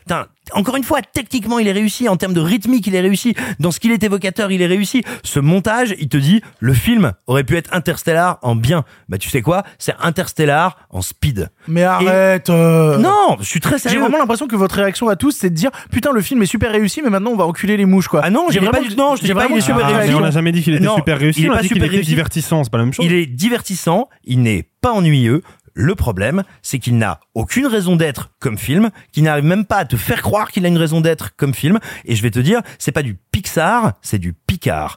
Bien Oh là là. Bien réchauffé. Jean-Michel jeu de mots. Eh ben oui, mais excuse-moi, j'utilise ce jeu de mots comme un révélateur, un exhausteur de vérité. Et tout simplement, c'est un- une très bonne recette surgelée et réchauffée. 10 secondes sur le, le, le carton d'intro. Faut pas oublier quand même, même si Pixar, comme je le disais, à mon sens, a réussi à être longtemps, et peut-être que Buzz l'éclair, c'est un peu le, le, la fin de cette stratégie, a réussi à être longtemps un studio irréductible qui arrivait à produire des films intéressants, personnels et uniques au sein de la grosse firme Disney. Le film est une production Disney. Et je pense que le carton d'introduction n'est pas là Mais pour... arrête. Non, je pense que le carton d'intro n'est pas là parce que le public est bête. Le carton d'intro est là parce que Disney pense que le public est bête. Et c'est pas pareil. Euh, je Mais- repense mais- à votre mais pardon, réaction. euh, c'est- alors je pense, je vais te le dire simplement, qu'une partie du public est bête parce qu'on a encore à la sortie du film des réactions de gens. Et pourquoi c'est pas Richard Darbois qui fait la voix de Buzz Ça n'a l'éclair rien, et ça n'a rien on est d'accord, voir. Mais si parce que les est gens, d'accord, les, gens n'ont même pas compris le point de départ du film. Attends, juste pour vérifier, parce que vous avez eu les réactions un peu outrées, j'ai bien dit c'est du Picard et pas du Ricard. Non, t'as dit du Picard. Ok, non, c'est bon. Arthur. Euh, Vraiment pas du Ricard. Hein. Avant de, avant de, de parler du film, juste pour euh, revenir sur, rebondir même, je dirais, Wing. sur ce que, ce que disait Alexis sur la franchisation de Pixar. Je suis pas vraiment d'accord. Hein. J'ai pas C'est parlé pas de nouveau. franchisation, attention. Si, C'est- t'as parlé de faire des suites. et de- Alors, si, tu l'as dit. le mot et je l'ai repris. Tu l'as dit, Alexis. Alors, mais c'est pas le, la- le problème n'est pas la franchisation de Pixar parce que Pixar a toujours développé Oui. des franchises, notamment Toy Story où il y a eu quatre films. Le problème c'est pas la franchisation. Le problème c'est de coller à la manière dont le cinéma de divertissement contemporain franchise les films. Mais C'est surtout, pas tout à fait c'est considéré que la franchisation t'enferme et crée, mais comme le dernier Jurassic World, un truc dont tu ne dois pas sortir. Moi, ce que j'allais dire là-dessus, c'est que justement, Pixar est habitué à le faire, l'a déjà fait. C'est Pixar, ce n'est pas qu'une usine de films uniques. C'est aussi euh, Toy Story, il y en a quatre. Maintenant, celui-là, il y a un spin-off. Euh, Nemo, il y en a eu deux. Cars, il y en a eu trois. Les Indestructibles, deux. Les suites, généralement, chez Pixar, amènent des idées différentes ou alors reprennent le même Ah, mais je suis modèle, totalement d'accord. mais essayent de dériver pour en faire parler autre Totalement chose. d'accord, mais pour moi là c'est pas le cas. Déjà, Toy Story 4, c'était plus le cas. hein. Bah, c'est ce que j'allais dire. Déjà, Toy Story 4, c'était plus vraiment le cas. Et à vrai dire, euh, quand on regarde Cars 2, on comprend pas trop ce que ça fait là. Il y a des réussites. Quand on reprend Les Indestructibles 2, ça fonctionne. Ça fonctionne parce que ça Mais reprend le même modèle, mais scène. pour dire autre chose. mais Oui. parce qu'il y a des idées de mise en scène. Oui, Attends, mais il y a Brad. Bird derrière. oui, mais quoi. pour moi, Buzz l'éclair, c'est le Rogue One euh, de, euh, de Toy Story, tu vois. tellement De méchant avec Rogue One. C'est vachement bien Rogue One. Bah, oui, c'est ce que je justement, dis. ouais. T'es méchant avec Rogue Ah One oui, en mais moi je trouve ça ça vachement bien Rogue Buzz l'éclair. Hum, C'est un peu pété Alors- Rogue One.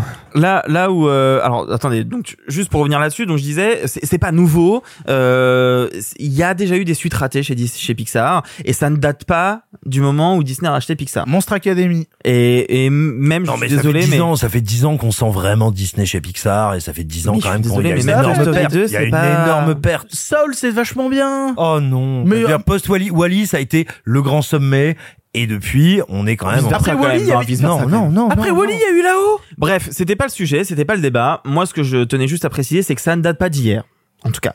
Et que Pixar, on le met un peu sur tous les sommets parce que techniquement c'est formidable et qu'ils savent raconter des histoires, mais ce phénomène dont vous avez parlé tous les deux n'est pas nouveau. Donc moi, quand je vais voir Buzz, je ne m'attends à rien. Et je vais être tout à fait honnête avec vous. J'ai fait un truc hier que je fais pas souvent, c'est que je suis allé voir deux films d'affilée parce que ma copine n'avait jamais vu The Northman, donc juste après Buzz, on allait voir The Northman. Putain, qu'est-ce que c'est bien The Northman Et ce matin, je suis allé à une projection presse d'un film qui s'appelle Everything Everywhere All at Once, qui est incroyable. Résultat, Buzz, je ne m'en souviens plus. résultat Buzz, il ne me reste pas grand chose. Et c'est terrible parce que je l'ai vu, je l'ai vu il y a 24 ce heures. qui, ce qui donne un C'est ce qui terrible. donne Arthur un tout petit peu de grain à moudre à ce que je disais parce que encore une fois moi euh, j'ai grandi avec des franchises c'est pas le problème de la franchise hein. Ah, moi absolument. la saga Retour vers le futur j'ai grandi avec les trois je suis incapable de les hiérarchiser les trois sont des chefs-d'œuvre Non, non, mais moi j'ai un souci avec le fait que les règles de la franchisation ont changé et pour la première fois j'ai l'impression de voir Pixar adopter ces règles là Bah, moi, ce que je voulais simplement signifier, c'est que ça ne date pas d'hier. Mais soit. En fait, le film est un divertissement, pas désagréable, mais qui effectivement n'apporte pas grand chose. Qui me dit, oh, regardez, c'est un bon film de SF, comme on savait le faire il y a 20-30 ans. Ok, cool. Mais c'est tout. Mais, mais il a pas la prétention de faire plus. Moi, moi je Eh suis ben, content. je- suis content. le problème que j'ai. Je suis content j'ai l'impression que si. Bah, je suis que s'il essaye de faire plus, il Bah arrête ouais. de le crie en permanence. J'ai l'impression que le film tout. me dit, Je trouve que c'est un regarde. film qui est anti-prétentieux et ça fait du bien. Eh ben, je sais pas. Pour moi, c'est eff- effectivement, c'est un Pixar mineur qui se veut majeur et qui se croit majeur et qui te dit regarde, ça c'est un vrai film de cinéma. On va te faire des plans en boom. Regarde comme c'est grand, regarde comme c'est beau, comme comme c'est bien fait. Et ça l'est. Le problème, c'est que c'est aussi très oubliable. C'est très oubliable et à côté de ça, Soul que j'ai vu sur un petit écran m'a beaucoup plus marqué. Et, et excuse-moi, tu viens de dire, il n'a pas de prétention, machin. Pardon?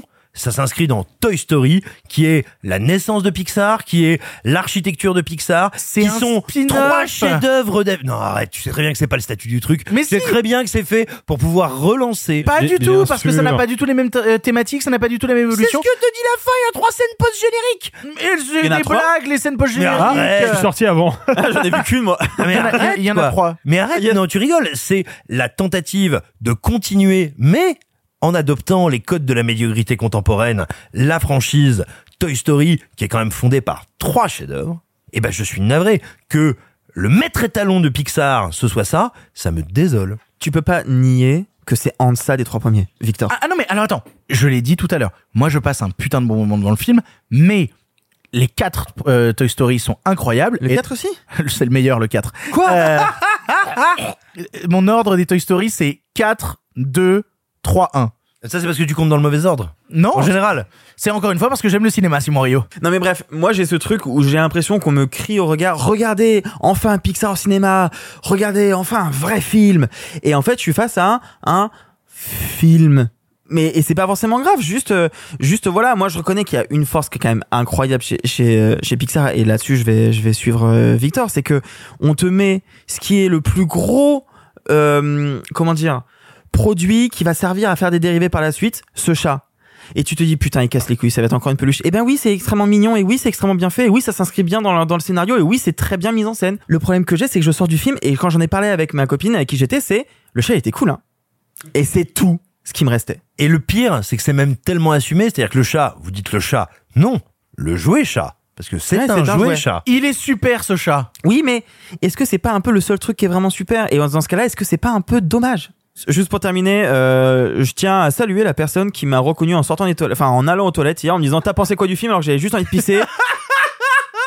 Mon avis était peut-être un peu court. et moi avec une fausse moustache mais Mon euh, avis était peut-être un, peut-être un Il peu t'a court et faut je que ça m'en sorte, excuse. faut que ça sorte. Voilà. Vous l'aurez compris, on est divisé concernant Buzz l'éclair. On vous laissera le voir en salle pour vous faire votre propre vie. D'un autre côté, le film fait le meilleur démarrage de la semaine, donc vous êtes Oh, déjà en quelle train d'aller. Oui, c'est très surprenant. Et c'est une grosse contre-performance pour un Pixar. Oui, mais ça, ça me rend très triste. En Parce France que euh, si, si ça commence à convaincre euh, Pixar de dire, ah bah ok, bah du coup, vu que ça a pas assez bien marché dans le monde, on va sortir que nos trucs sur Disney+, je vais pleurer. On va maintenant enchaîner par un autre film dont on vous a déjà parlé à Cannes, mais certains n'étaient pas là pour en parler et en même temps c'est important d'en reparler. On va vous parler d'Elvis.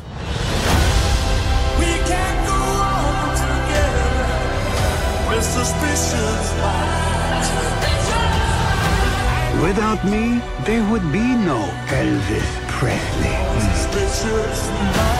Reverend once told me that things are too dangerous to say. Sing. Ladies and gentlemen, here's Elvis Presley.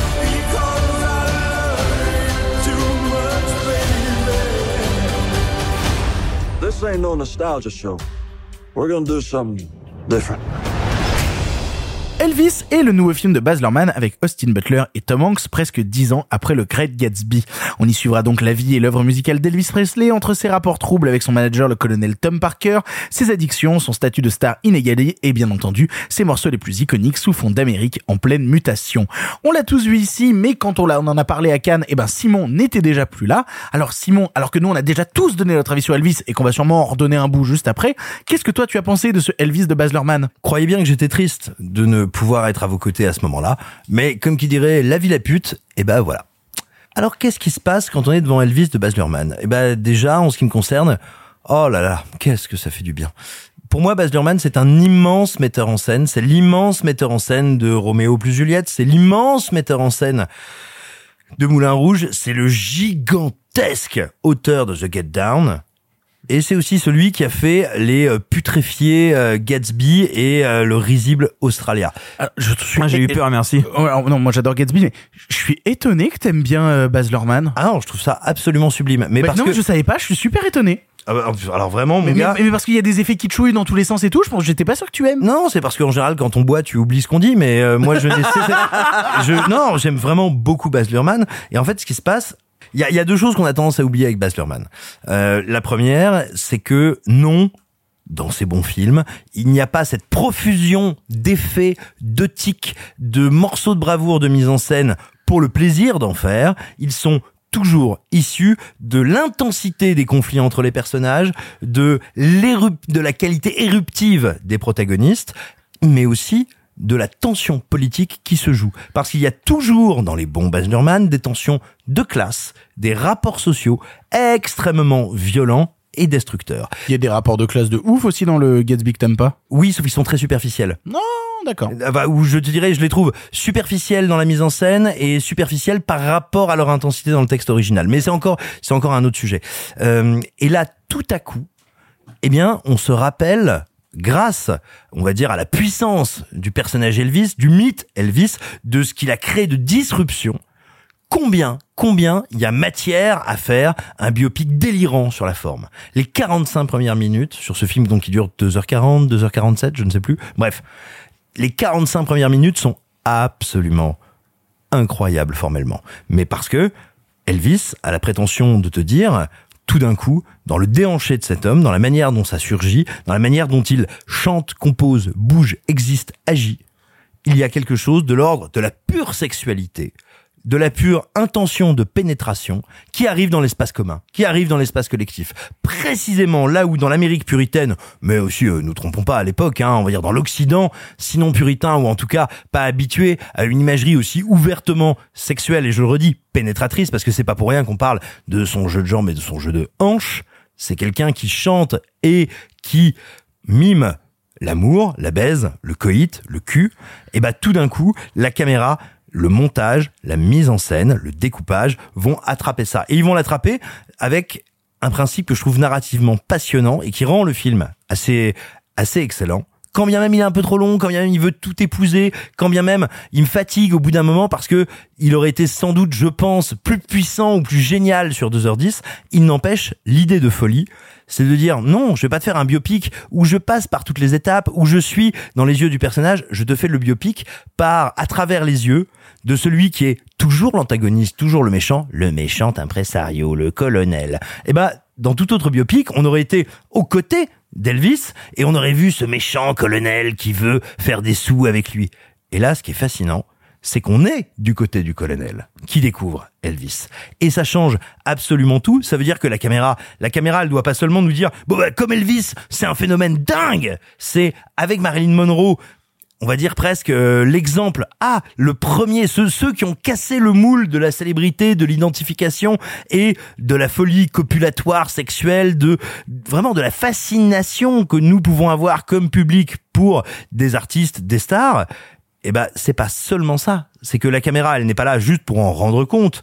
Pour en témoigner la caméra elle doit dans un même mouvement et tomber amoureuse d'Elvis et représenter cette transgression cette puissance.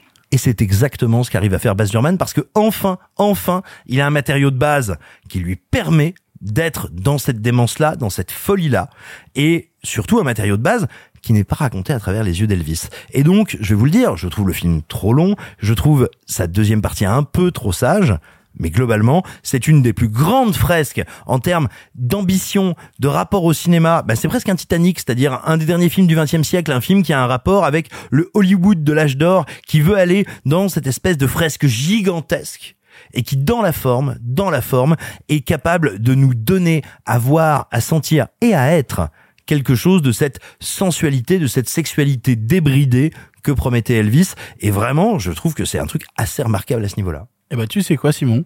Je suis d'accord avec toi. Je trouve que Elvis, c'est brillant. Je trouve le film extrêmement réussi. Je l'avais déjà dit à Cannes et en fait j'aimerais revenir sur certaines choses que j'ai dit à Cannes euh, pour les commenter aujourd'hui parce que j'ai réfléchi dessus. Parce que en sortant du film, on a pas mal discuté avec Alexis autour euh, autour d'Elvis, euh, autour euh, d'achat de. T'étais là Euh, Ouais, ah oui, oui, c'est vrai que euh, on- il était présent euh, dans la pièce. Euh, non, non, mais on a beaucoup discuté avec ça, euh, enfin d'Alexis. Non, qu'est-ce que je raconte? On a beaucoup discuté de ça avec Alexis en achetant des packs de bière au Monoprix en bas de l'appart à Cannes. Et euh, il y avait notamment tout un point de friction qui était euh, les anachronismes du cinéma de, de Baz Luhrmann et notamment l'incursion dans son cinéma de reprise d'Elvis avec des choses un peu plus modernes ou notamment d'artistes plus modernes. Et en fait, j'ai compris. Mais c'est aussi politique parce qu'il veut te raconter d'où vient Elvis. Exactement. Et en fait, pour moi, même au-delà de ça, ce que je trouve extrêmement réussi, c'est que quand on te fait pénétrer le quartier de Memphis et qu'on te veut t'expliquer qu'est-ce que c'est que la musique afro-américaine de l'époque, qu'est-ce que c'est que ce décalage et tout, et ben pour essayer d'avoir des liens avec le spectateur et pour lui faire comprendre une identification ultra rapide à ce que c'est, et ben on va citer des artistes afro-américains modernes. On va citer justement d'autres constructions qui vont parler à l'oreille du public instantanément pour lui faire dire, voilà, au cas où t'aurais pas le repère, c'est comme si tu rentrais aujourd'hui dans tel quartier et que t'entendais telle musique. Et c'est là, je trouve, tout le talent et tout le brio de Baz Luhrmann, c'est comment il évoque à travers la, la modernité des fantômes du passé pour essayer de faire comprendre émotionnellement et juste en, en termes de pure rapidité de la sensibilité très rapidement des choses à ses spectateurs. Je trouve ça brillant. Mais alors, je, je vais pas revenir sur tout ce que j'ai dit à Cannes, mais vraiment, il y a des instants de cinéma dans le film qui sont incroyables. Mais et comment il te et j'en terminerai là et je vous passerai la parole les amis mais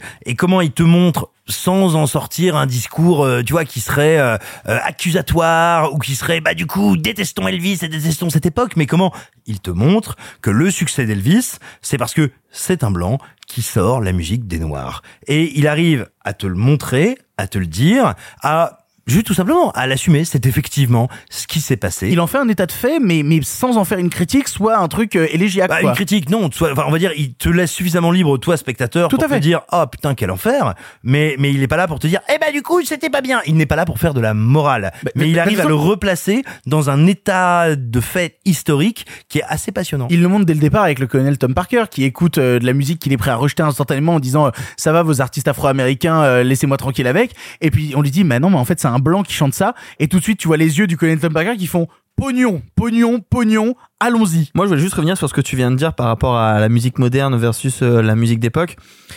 Je suis, j'ai pas envie d'être le mec qui dit arrêtez les profs de français de nous dire que telle comparaison ça veut dire que tel truc dans un texte en fait ça se trouve l'auteur s'en fout. Néanmoins, j'ai interviewé Baz Luhrmann et je lui ai posé la question de comment il utilise la musique sur les plateaux et dans le montage et il m'a dit en vrai il fallait que j'ambiance les gens, je savais pas quoi faire, j'aurais mis Kanye West et les gens dansaient et c'était cool. J'y crois pas. j'y crois à zéro Tu sais Je quoi sais pas. Mais ça, c'est comme- C'est comme Spielberg qui te dit. Je sais pas. euh, c'est comme Spielberg qui dit, oh, Ready Player One, c'est pas du tout un commentaire euh, Voilà. blockbuster Ou, ou comme Michael Mann qui te dit que le seul truc qui l'intéresse c'est la technique. C'est évidemment faux. Je dis juste que c'est le discours du bonhomme. je pense juste qu'il faut arrêter de poser des questions aux réalisateurs leur film parle mieux qu'eux C'est tout à fait possible. Non, c'est pas qu'il faut arrêter de leur poser des questions, c'est que quand le film coûte 200 millions, les questions, faut les poser 10 ans après. oui tout à fait C'est bien vrai. Euh, je- non, mais juste, je rebondis là-dessus parce que tu as raison de, de parler Oui. de, de l'interview de, de, de Lourman. Il y a, il y a un truc qui est rigolo dans les interviews de cinéastes américains parce qu'il faut bien se rappeler quand même que la culture du cinéaste américain, avant tout, dans l'histoire d'Hollywood, c'est des mecs qui sont au service des studios. Et ça, ça a beaucoup, beaucoup décanté dans l'imaginaire des cinéastes modernes. Un cinéaste comme Spielberg, par exemple, en est un bel exemple. Spielberg, en Europe, maintenant, aujourd'hui, il est considéré comme un auteur.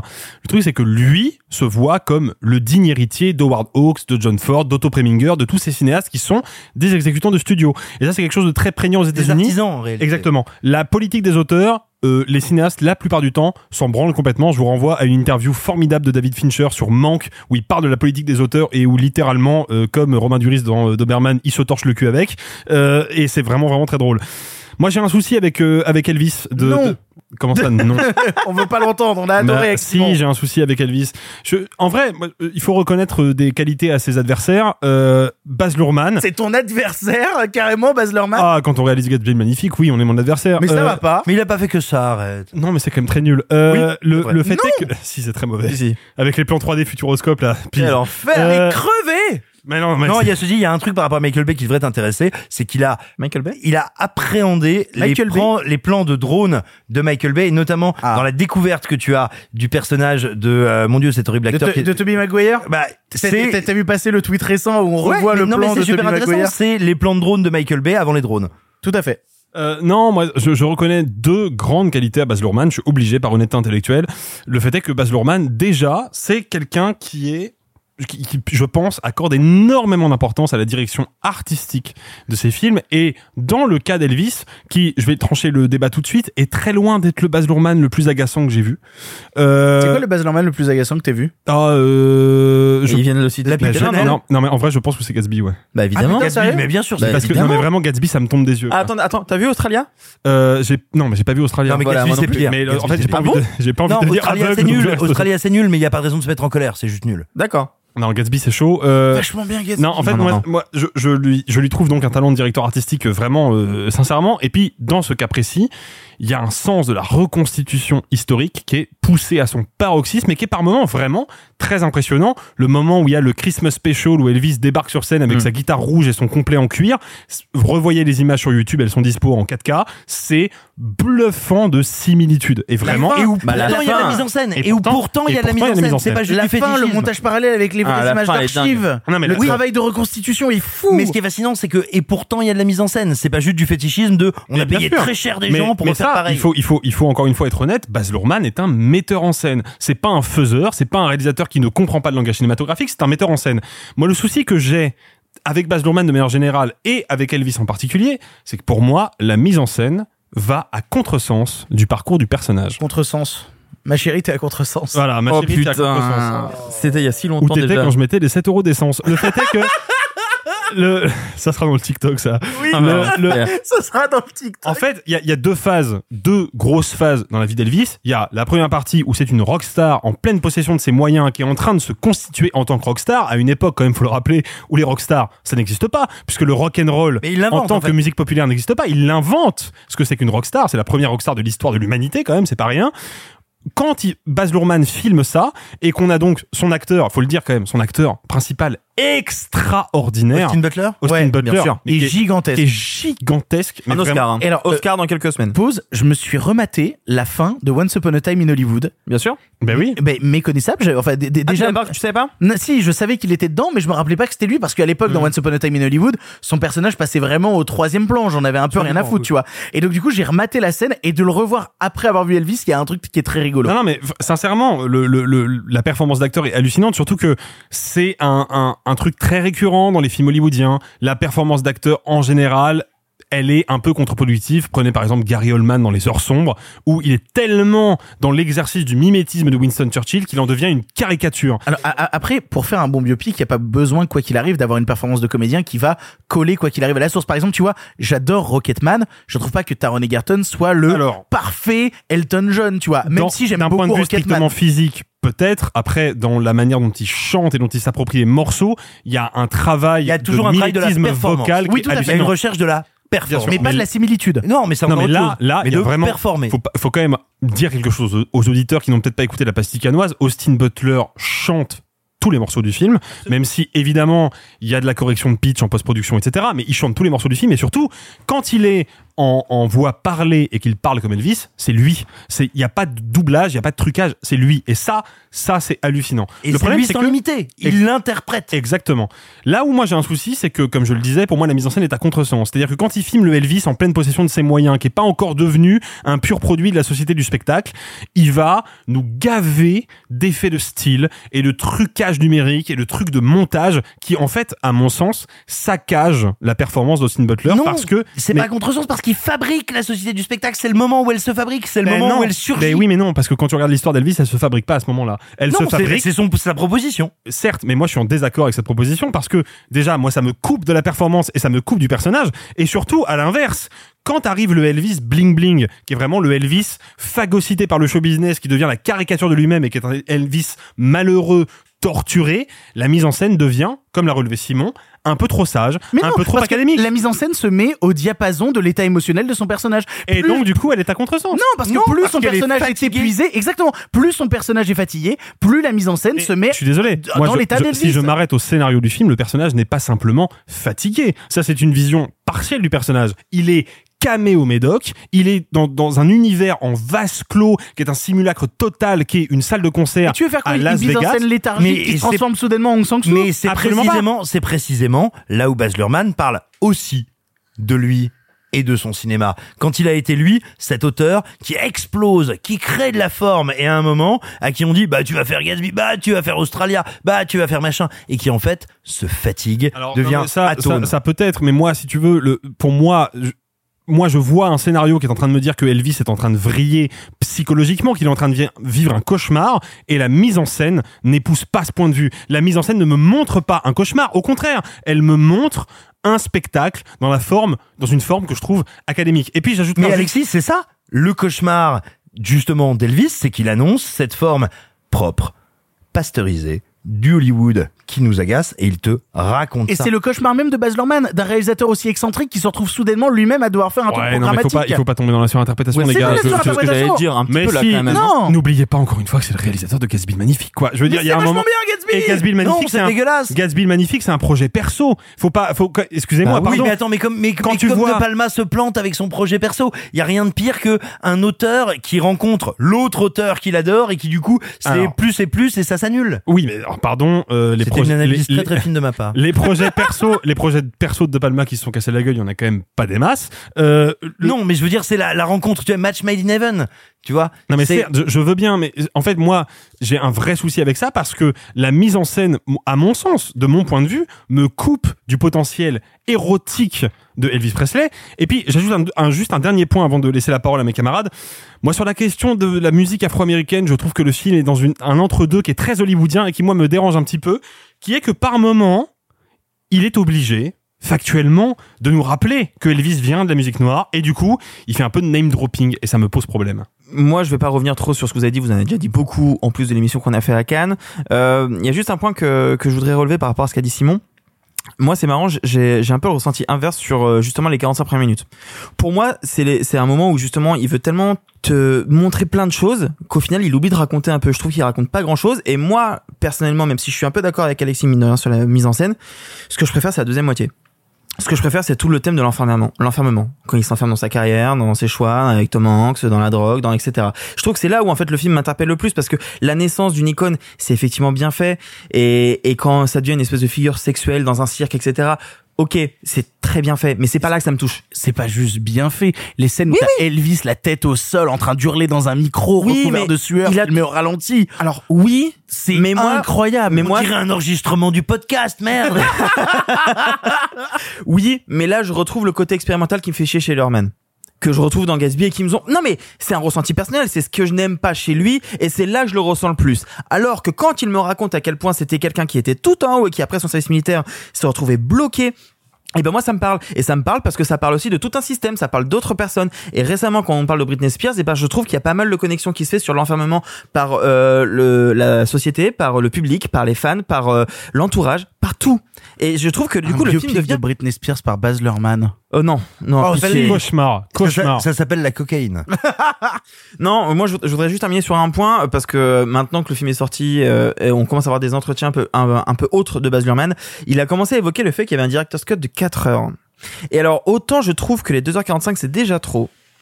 Alors, autant attention- je me demande. Alors non mais attends, attention, c'est aussi un truc qu'on entend toujours beaucoup avec les Ouais, films je hollywoodiens. sais. Je pense Oui, que je le director's cut de 4 heures, c'est un ours de 4 heures. Je sais pas trop parce que à mon avis connaissant le bonhomme, ça m'étonnerait pas que ces ours ils en fassent plutôt 6, tu vois.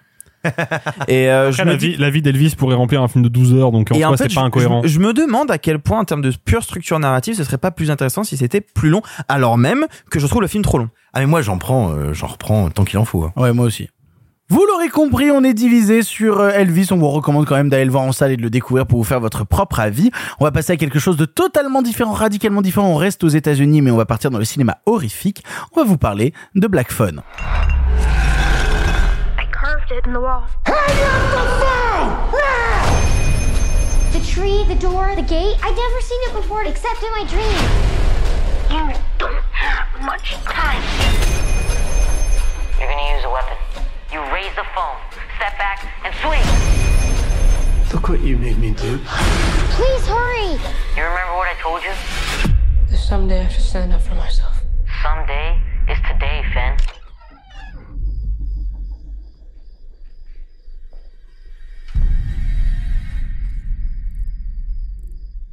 Black Phone est le nouveau long métrage horrifique de Scott Derrickson après Sinister ou encore Doctor Strange avec au casting Ethan Hawke.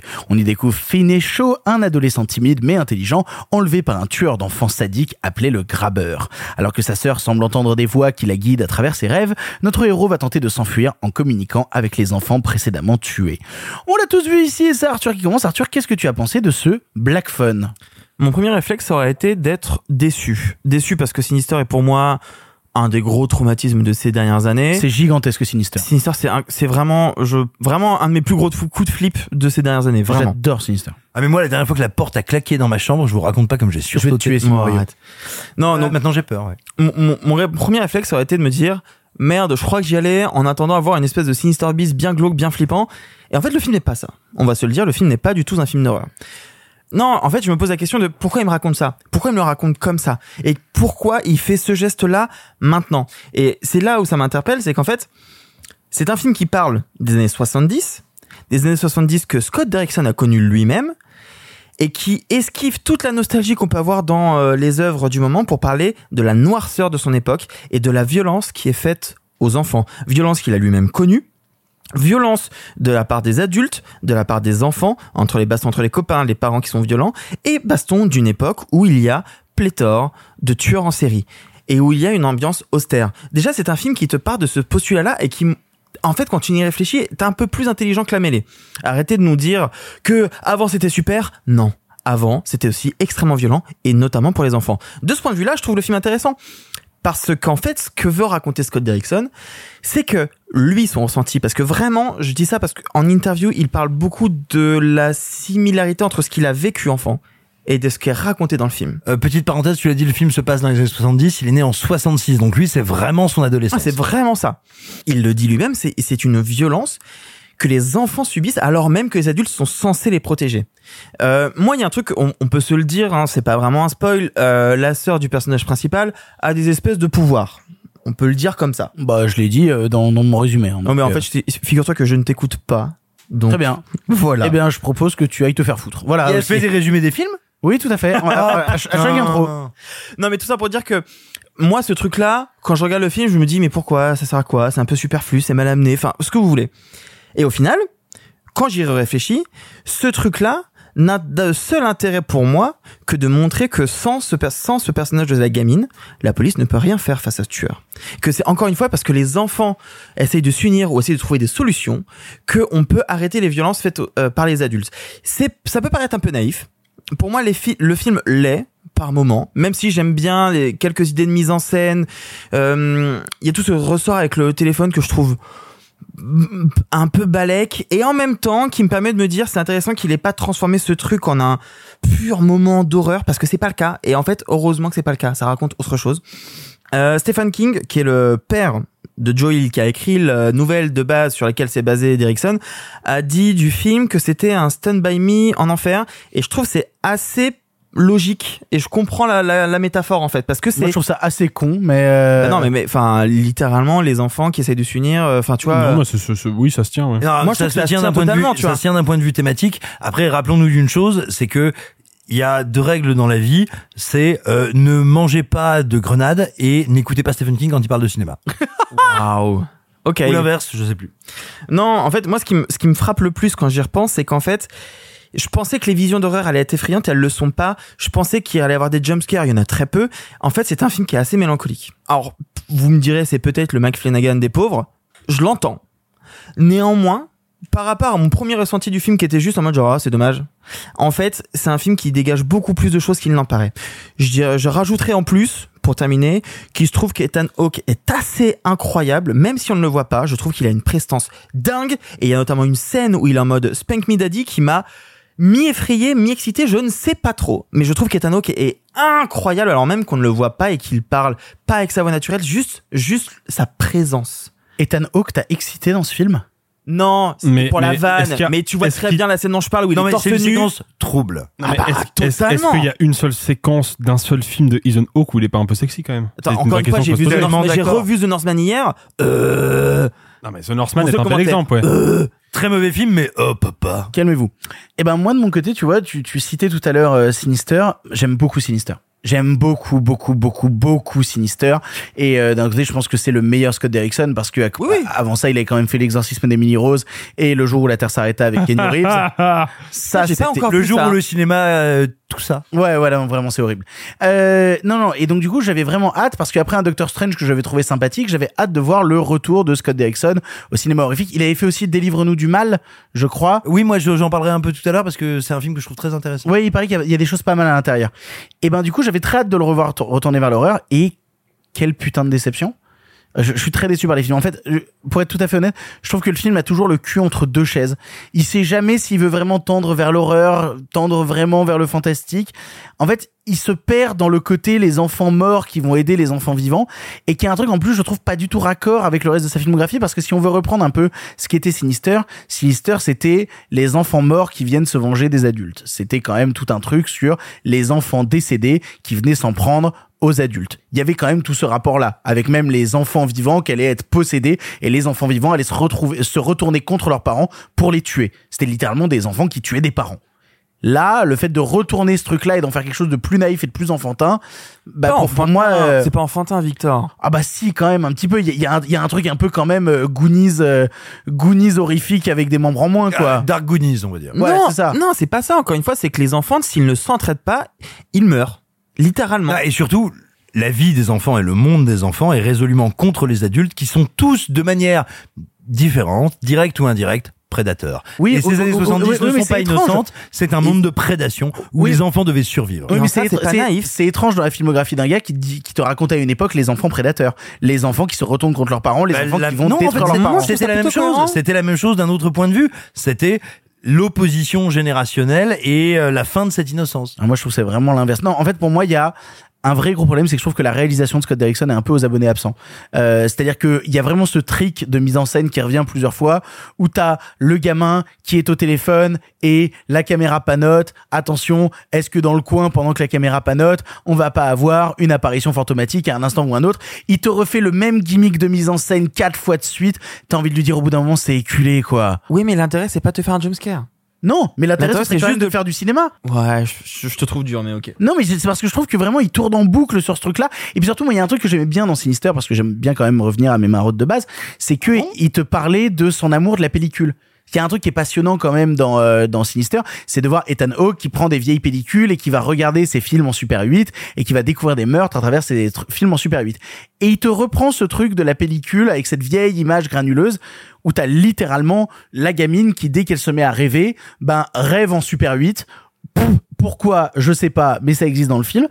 Et en fait ça a pas de sens. Je trouve ça un peu injustifié. Je trouve ça un peu rentré au forceps pour coller à son style de base et ça m'évoque rien je trouve ça un peu gratos et en fait c'est un peu mon sentiment avec le film à plein d'instants c'est que je trouve que c'est un peu gratos je trouve que Ethan Hawke a pas de personnage vraiment Oh non. non, il, il- vraiment, il, il- c'est juste euh, soit là et fait des trucs un peu foufou, mais il a pas grand chose à foutre sinon Ethan Hawke. Ouais, c'est l'histoire de ma vie. Hein. Oui, mais quand t'es là, tu fais des trucs foufou, tu Non, mais captures attends, pas des mais- enfants dans ma cave. Mais c'est un serial killer. Enfin, genre, Parce que t'as pas de euh, ils cave. sont pas tous personnifiés pas plus que ça. Enfin, tu vois, c'est un serial killer. Il y a pas- Enfin, il y a quand même énormément de films qui ne te racontent pas ce qui se cache derrière le masque. Ben oui, mais, mais là c'est quand même le but. Quand tu invoques la figure du masque et que tu l'invoques avec autant de, de proéminence, avec ce masque qui peut changer du sourire à la tête un peu baissée et tout, tu travailles en fait ce qu'il y a derrière le masque. Bah, tu travailles cette question-là. Et pour moi en fait je trouve qu'il passe à côté à plein d'instants avec un film en plus qui met longtemps à démarrer, mais vraiment c'est un enfer avant que le gamin soit kidnappé, ça met quand même 40 minutes, tu te dis mais où est-ce qu'on va aller? Mais non, trop si, pas. Si, ça met 40, ça a mis littéralement 40 minutes, Bah, j'ai regardé. pas vu passer. hein. Ah putain, moi j'ai trouvé ça long à crever. Et en fait, moi, si tu veux me parler de la noirceur des années 70, le problème c'est qu'il y a un film qui est venu euh, casser la gueule à tout le monde il y a quelques années et qui te parle de cette question-là, de la, la noirceur de cette époque, et qui le fait, je pense, avec brio, c'est euh, Once Upon a Time in Hollywood de Quentin Tarantino. Et je trouve que tout, ce qui, que tout ce qui passe après est un peu superflu, est un peu euh, en dehors des cases, est un peu moins intéressant. Et en fait, cette noirceur-là, pour enrober un film fantastique avec des effets de mise en scène qui sont ultra éculés, qui te refait 50 fois de suite, sans jamais avancer quelque chose, avec un truc ultra programmatique, avec et maintenant c'est l'histoire du nouveau gamin et le nouveau gamin il va t'indiquer ça. Puis maintenant voilà un nouveau gamin il va t'indiquer ça. Je trouve ça programmatique à crever. Je suis pas d'accord avec toi, mais ok. Alexis. C'est intéressant que tu parles de, de, de, de masques et de ce qui se cache derrière, euh, parce que, en fait, bon déjà, moi je vais évacuer une question euh, tout de suite en ce qui me concerne. Moi je pense que Scott Derrickson est un réalisateur très surestimé. Ah. Euh, Ah Je trouve que Doctor Strange c'est intéressant visuellement, mais il y a pas plus. Quoi? Non, ça va pas Ah si, il y a pas Désolé, plus, je les trouve gars. que- Et c'est déjà pas mal pour un Marvel d'être intéressant visuellement. Voilà, et je trouve que C'est un JPP. je, je trouve que Sinister c'est pas ouf, mais, mais Ah, c'est vraiment pas ouf. Non, il y a d'autres films de club lui des beaucoup plus quoi. intéressants. Non, il y a d'autres films de lui beaucoup plus intéressants. C'est vachement bien Sinister. je vais, être, hon- je vais être honnête, je pense que le jour où la Terre s'arrêta, c'est plus intéressant que Sinister. Mais c'est un autre, mais va crever, c'est- en c'est un fait. autre- c'est un autre débat. T'es vraiment un dégueulasse. Mais en fait, moi, euh, quand tu parles de, de, de, de masque et tout, tout de suite, ça m'évoque un autre film qui a évidemment pour motif principal le masque. The Mask. Alors. non, curieusement, c'est pas celui-là que je pensais. Tiens, Mais euh, non, non, évidemment, euh, le film qui a pour principal motif de masque, The Mask? toujours pas. C'est non, c'est Halloween de Carpenter. Et en fait, moi, Ah, ok. je Des masques dans Halloween? je trouve intéressant de comparer Black Phone et Halloween. Pourquoi? Parce que moi, ce qui me frappe quand je sors de Black Phone et ce qui est, à mon sens, symptomatique de l'échec émotionnel du film, parce que moi, c'est un film devant lequel je ne ressens rien du tout, c'est que Derrickson, à aucun moment, ne se pose la question de l'existence cinématographique de l'antagoniste qui est joué par Ethan Hawke. Si on le compare à Halloween, qui est évidemment un chef-d'œuvre, donc c'est toujours compliqué de comparer une petite série B à un chef-d'œuvre, mais quand même, Oui, non, sauf que Halloween à la base, c'est une petite série B. C'est devenu un chef-d'œuvre parce que le film tu a un niveau de tu réussite gigantesque. les mots de la bouche, Simon Rio. Le bon. fait est que euh, quand on prend Halloween, il y a un truc qui est intéressant, c'est que le- l'antagoniste d'Halloween, quand on le prend sorti du film, c'est pas un personnage effrayant. C'est un mec habillé en bleu de travail avec un masque de William Shatner passé à l'eau de Javel. C'est pas un mec effrayant. Ce qui le rend effrayant, en revanche, c'est que la mise en scène de Carpenter le fait exister comme un être de pur cinéma. Je m'explique. Outre le fait qu'il est, comme tout boogeyman de film d'horreur qui se respecte, un coup d'avance sur les personnages qu'il traque, il a aussi un coup d'avance sur la caméra et sur le montage du film. Il y a une scène dans le Halloween de Carpenter qui a été citée un milliard de fois parce qu'elle est terrifiante, glaçante. C'est un moment où le personnage de Jamie Lee Curtis est en salle de classe, elle regarde par la fenêtre et là on a un raccord sur ce qu'elle regarde et c'est Michael Myers derrière sa voiture sur le trottoir. Et puis on a un, à nouveau un plan sur Jamie Lee Curtis et quand on revient sur le trottoir, Michael Myers n'est plus là. Donc d'un point de vue pragmatique, évidemment, on est dans le point de vue de Jamie Lee Curtis, c'est logique qu'on ne regarde plus ce qu'elle-même ne regarde plus, mais d'un point de vue symbolique, ce qui fait la force de Michael Myers, c'est que il a entre guillemets compris qu'il y avait une coupe, qu'il n'était plus à l'image, et il se sert de cette coupe pour disparaître du film. Et il le fait tout le long. Derrickson, lui, ne se pose jamais la question. Le personnage d'Ethan Hawke apparaît toujours plein cadre. Il y a presque pas de suggestion et quand il en fait, c'est toujours dans des plans larges, très bateaux, avec une, une mise au point un peu un peu chancelante où il essaie de le faire exister dans le fond de l'image, mais on voit bien que c'est factice et ça ne prend pas. Autrement, il existe toujours plein cadre. Et ça, pour moi, c'est un problème. Ça supprime la tension, ça supprime le côté horrifique du film. On en parle de l'histoire du frère d'Ethan Hawke euh, dans Black Phone? Non, mais ça, ça aussi, c'est, c'est, c'est un. euh, alors, Oui, j'avoue que ça aussi, c'est pas très. Non, non, mais ça, ça sert à rien et ça prend quand même 20 minutes du film. ça ne sert à rien et en plus, c'est vraiment, je trouve, en termes d'écriture forcée. Et puis surtout. Euh, attends, je, Oui. je peux juste euh, commenter Bien ce que tu viens de dire. Moi, j'ai juste un truc. C'est quand même difficile de comparer un film qui s'est, qui a été fait il y a plus de 40 ans et un qui se fait maintenant, dans le sens où il y a quand même eu un tas de films entre deux et que c'est difficile de, de re, de nouveau innover comme l'a pu faire Carpenter il y a 40 ans. Et de plus, je dirais que Carpenter, l'intelligence qu'il y a de Halloween, c'est de te montrer qu'il est partout, tout le temps, alors même que tu es à l'air libre. Là, c'est un film d'enfermement. Tu peux pas injecter ça de la même manière que ce que tu viens de nous raconter. Alors, c'est pas compatible. Je, je, je, suis, je, je reconnais ton, euh, ton point de vue, mais je suis pas tout à fait d'accord avec toi, justement dans le sens où bah euh, ça fait 40 ans qu'Halloween existe, donc on devrait avoir digéré Halloween. Et le film de Derrickson ne l'a clairement pas digéré du tout. Et puis juste très rapidement pour finir, pour moi, le cinéma d'horreur chez Scott Derrickson, c'est un cinéma d'horreur qui est vidé de sa substance, dans le sens où il en reste que la superficialité esthétique, mais le sens, la métaphore, les métaphores que peuvent amener le cinéma d'horreur, bah, à mon sens, sont complètement absentes. Ce qui en fait non seulement un film un peu médiocre, mais en, fi- en plus un film un peu vain. Simon, pour conclure. Moi, j'ai un rapport un peu particulier avec le cinéma d'Erickson. Je, je pense qu'il est surestimé, mais je pense, que- je ne pense pas pour autant que ça n'en est pas quelqu'un d'estimable. J'ai l'impression, quand je vois la plupart de ses films, que c'est un artisan intéressant qui, ou plutôt dont les longs métrages, nous racontent toujours une opposition. Je fais Doctor Strange et je dois composer avec la logique Marvel. J'arrive à en tirer un truc visuellement intéressant. Je fais Sinister, bah je dois composer avec Blumhouse. Et quand bien même j'ai des envies, j'ai envie de dire carné, sensuel, charnel de cinéma en mélangeant les différents régimes d'image, le numérique, la pellicule, le 16 mm. Bon bah je dois quand même raconter une histoire à la con débile, euh, mal branlée. Et donc j'ai des effets superbes, mais un film pas très intéressant euh, mythologiquement et narrativement, etc., etc., etc. Mais c'est quelqu'un, me semble-t-il, qui a un rapport à l'image, qui a un rapport à la photographie, qui a un rapport au monde, à ceux qu'il filme, qui est un rapport de sens et de sensualité. Donc, j'ai l'impression en permanence de voir, j'ai envie de dire, un très très honnête, voire très doué artisan qui bloque un peu. Et là, quand il revient à Black Phone, je me dis bon bah voilà, après le parcours qui a été le sien, après s'être fait dégager salement de euh, Doctor Strange 2, là il devrait un peu avoir les coups des franges parce que tout le monde se dit ouais, quand même Derrickson il peut tenir un gros projet, il peut tenir un petit projet, il sait faire, il a des endives, il a, il a des envies, il a des idées. Il a des endives. Ouais, aussi j'ai entendu endive. Ouais, bah, moi, alors euh, sachez bien que moi j'adore les endives donc c'est pas un Moi, je viens de problème. Picardie, tu sais, donc il y a pas de souci. Quelle émission de cinéma de qualité. Et donc, et tu vois, et moi j'en reviens notamment à Délivrez-nous du mal, un de ces films qui a été non pas critiqué très négativement, mais qui est totalement passé à l'as, qui est un film narrativement, mais alors c'est A plus B égale C, c'est très simple, mais où, sous couvert de faire une histoire d'exorcisme classique, il a une envie de travailler un truc un peu urbain, un peu métallique, de travailler les chairs, de travailler les couleurs, de travailler les corps, et où, caché derrière cette enveloppe de série B, voire C, voire D, il y a de vrais désirs de cinéma. Et donc bref, quand j'arrive à Black Phone, je me dis oh chouette, c'est peut-être le moment où il va exploser. C'est pas vrai. Quand tu m'as envoyé un message pour me parler du film, t'as dit quoi? Un mauvais cinéaste a encore fait un mauvais film? C'est vrai que Ah, t'as ça, littéralement c'était envoyé juste ça. pour- C'était juste pour te faire chier. Parce que je sais que tu l'adores. Oui. Mais parce que je te dirais, mon problème avec Derrickson, c'est que ça fait dix ans que tout le monde dit, oh là là, c'est vraiment pas mal, alors que moi je suis là, non, ça n'est pas bien, ça nous dit que ça va peut-être être bien. Et puis là, j'avais envie de t'agacer parce que je savais que ça t'agacerait. Et là, ce que je trouve terrible avec Black Phone, c'est que je trouve, j'ai envie de te dire, plus encore que dans ses films précédents, la preuve qu'il a tout le potentiel d'être un cinéaste passionnant, notamment dans son usage du scope. Encore aujourd'hui, tout le monde utilise le scope, tout le monde l'utilise souvent mal. Lui, il a un travail de l'horizontalité, de l'urbanité et des intérieurs, malgré le scope qui n'est pas fait pour ça. Eh ben, il l'utilise bien. Et il arrive à faire du scope un outil d'atmosphère et d'ambiance que je trouve extrêmement intéressant.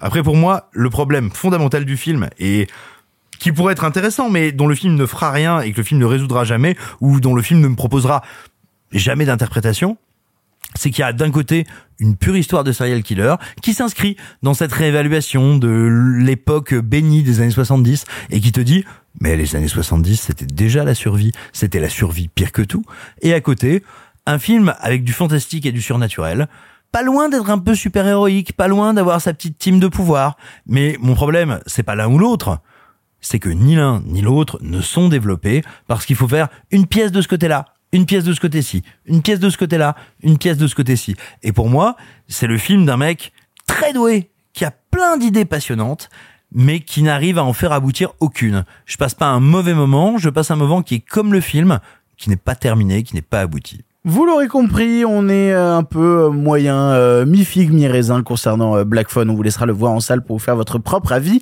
Il y a un dernier film du présent, alors là, radicalement différent, euh, différent qu'on avait envie d'aborder. On va vous parler d'El Buen Patron. Es un momento muy delicado. No podemos tener ese individuo ahí cuando llegue la comisión. ¿Por qué nos deja sin premio? ¿Qué dicen las pancartas? Lo que dicen siempre las pancartas. Nada bueno. Equilibrio. El equilibrio es muy importante. Mujer dice que necesita aire. ¿Le compro una botella de oxígeno o qué cojones hago yo? A veces hay que trucar la balanza para que la medida sea exacta.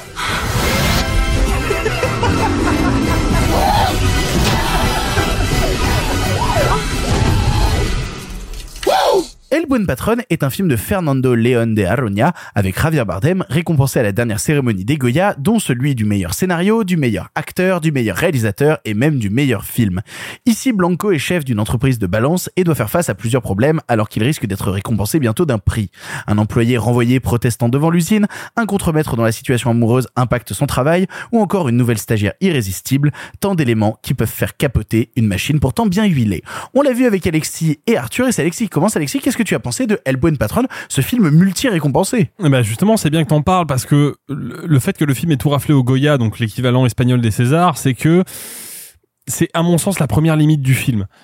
Moi, je passe pas un mauvais moment devant euh, El Buen Patron, déjà parce que Javier Bardem est très bon, comme c'est souvent le cas, hein, euh, et c'est toujours un peu euh, réconfortant de, de savoir que même si le film autour est pas très bon, on va être accroché par la performance d'un acteur. Et puis parce que je trouve qu'il y a des vraies qualités d'écriture euh, dans le film. Déjà, la première chose, c'est que moi, ce qui me plaît dans El Buen Patron, c'est qu'il surfe sur une ambiguïté. Le personnage de Javier Bardem est un chef d'entreprise et on va vite le comprendre. Il n'est pas, contrairement à ce que le titre et l'affiche nous disent, il n'est pas un bon patron. Et, et ça, moi, ça m'intéresse. Ça m'intéresse parce que le film va dévoiler toute la part d'ombre et la part de profonde méchanceté et de profond cynisme du personnage, mais sans jamais nous tenir à l'écart de ce personnage. Et moi, ça me plaît quand un film essaie de me stimuler en me disant, ce personnage, qui est un salaud, qui ne correspond pas à tes valeurs, qui incarne quelque chose de détestable, et ben malgré tout, tu vas entrer en empathie avec lui et tu vas comprendre son parcours.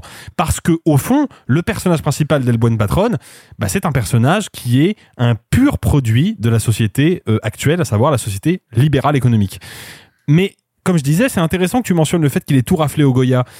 C'est que en soi, dans son écriture et dans sa mise en scène, c'est un film très académique.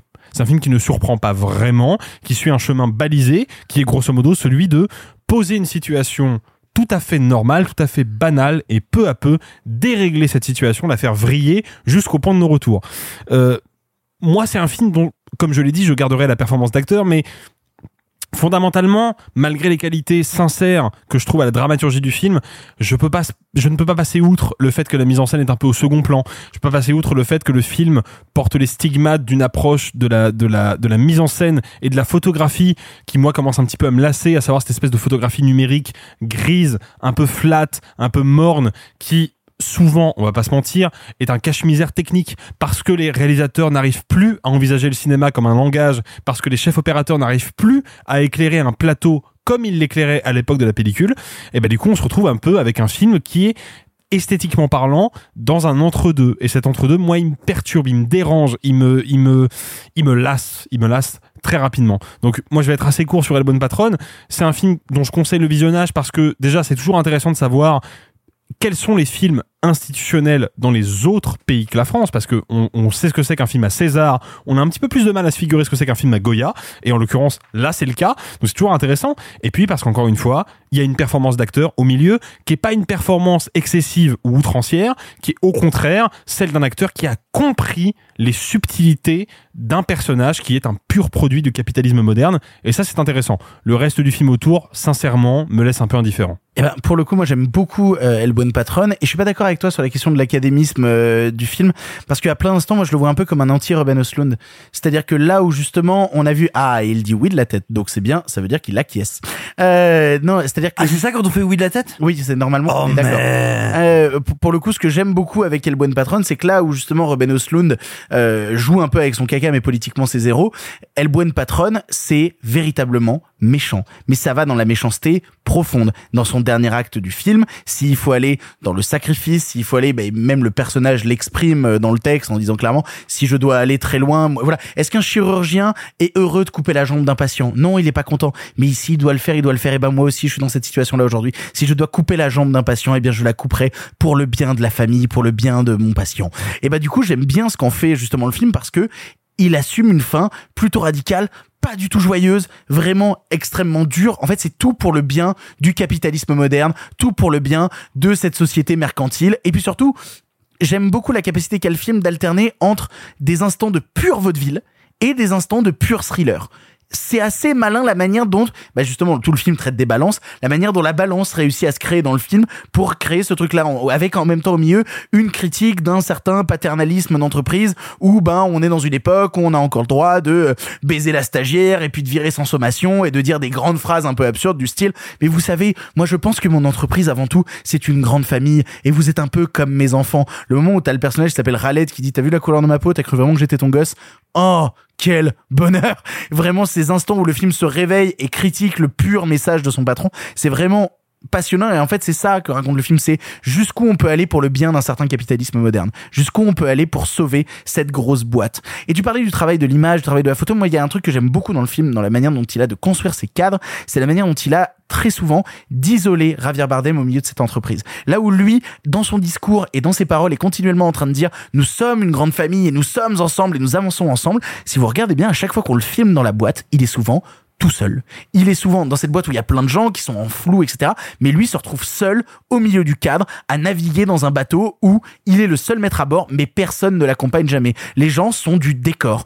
Cette famille qui est censée l'accompagner n'est que du flou d'arrière-plan.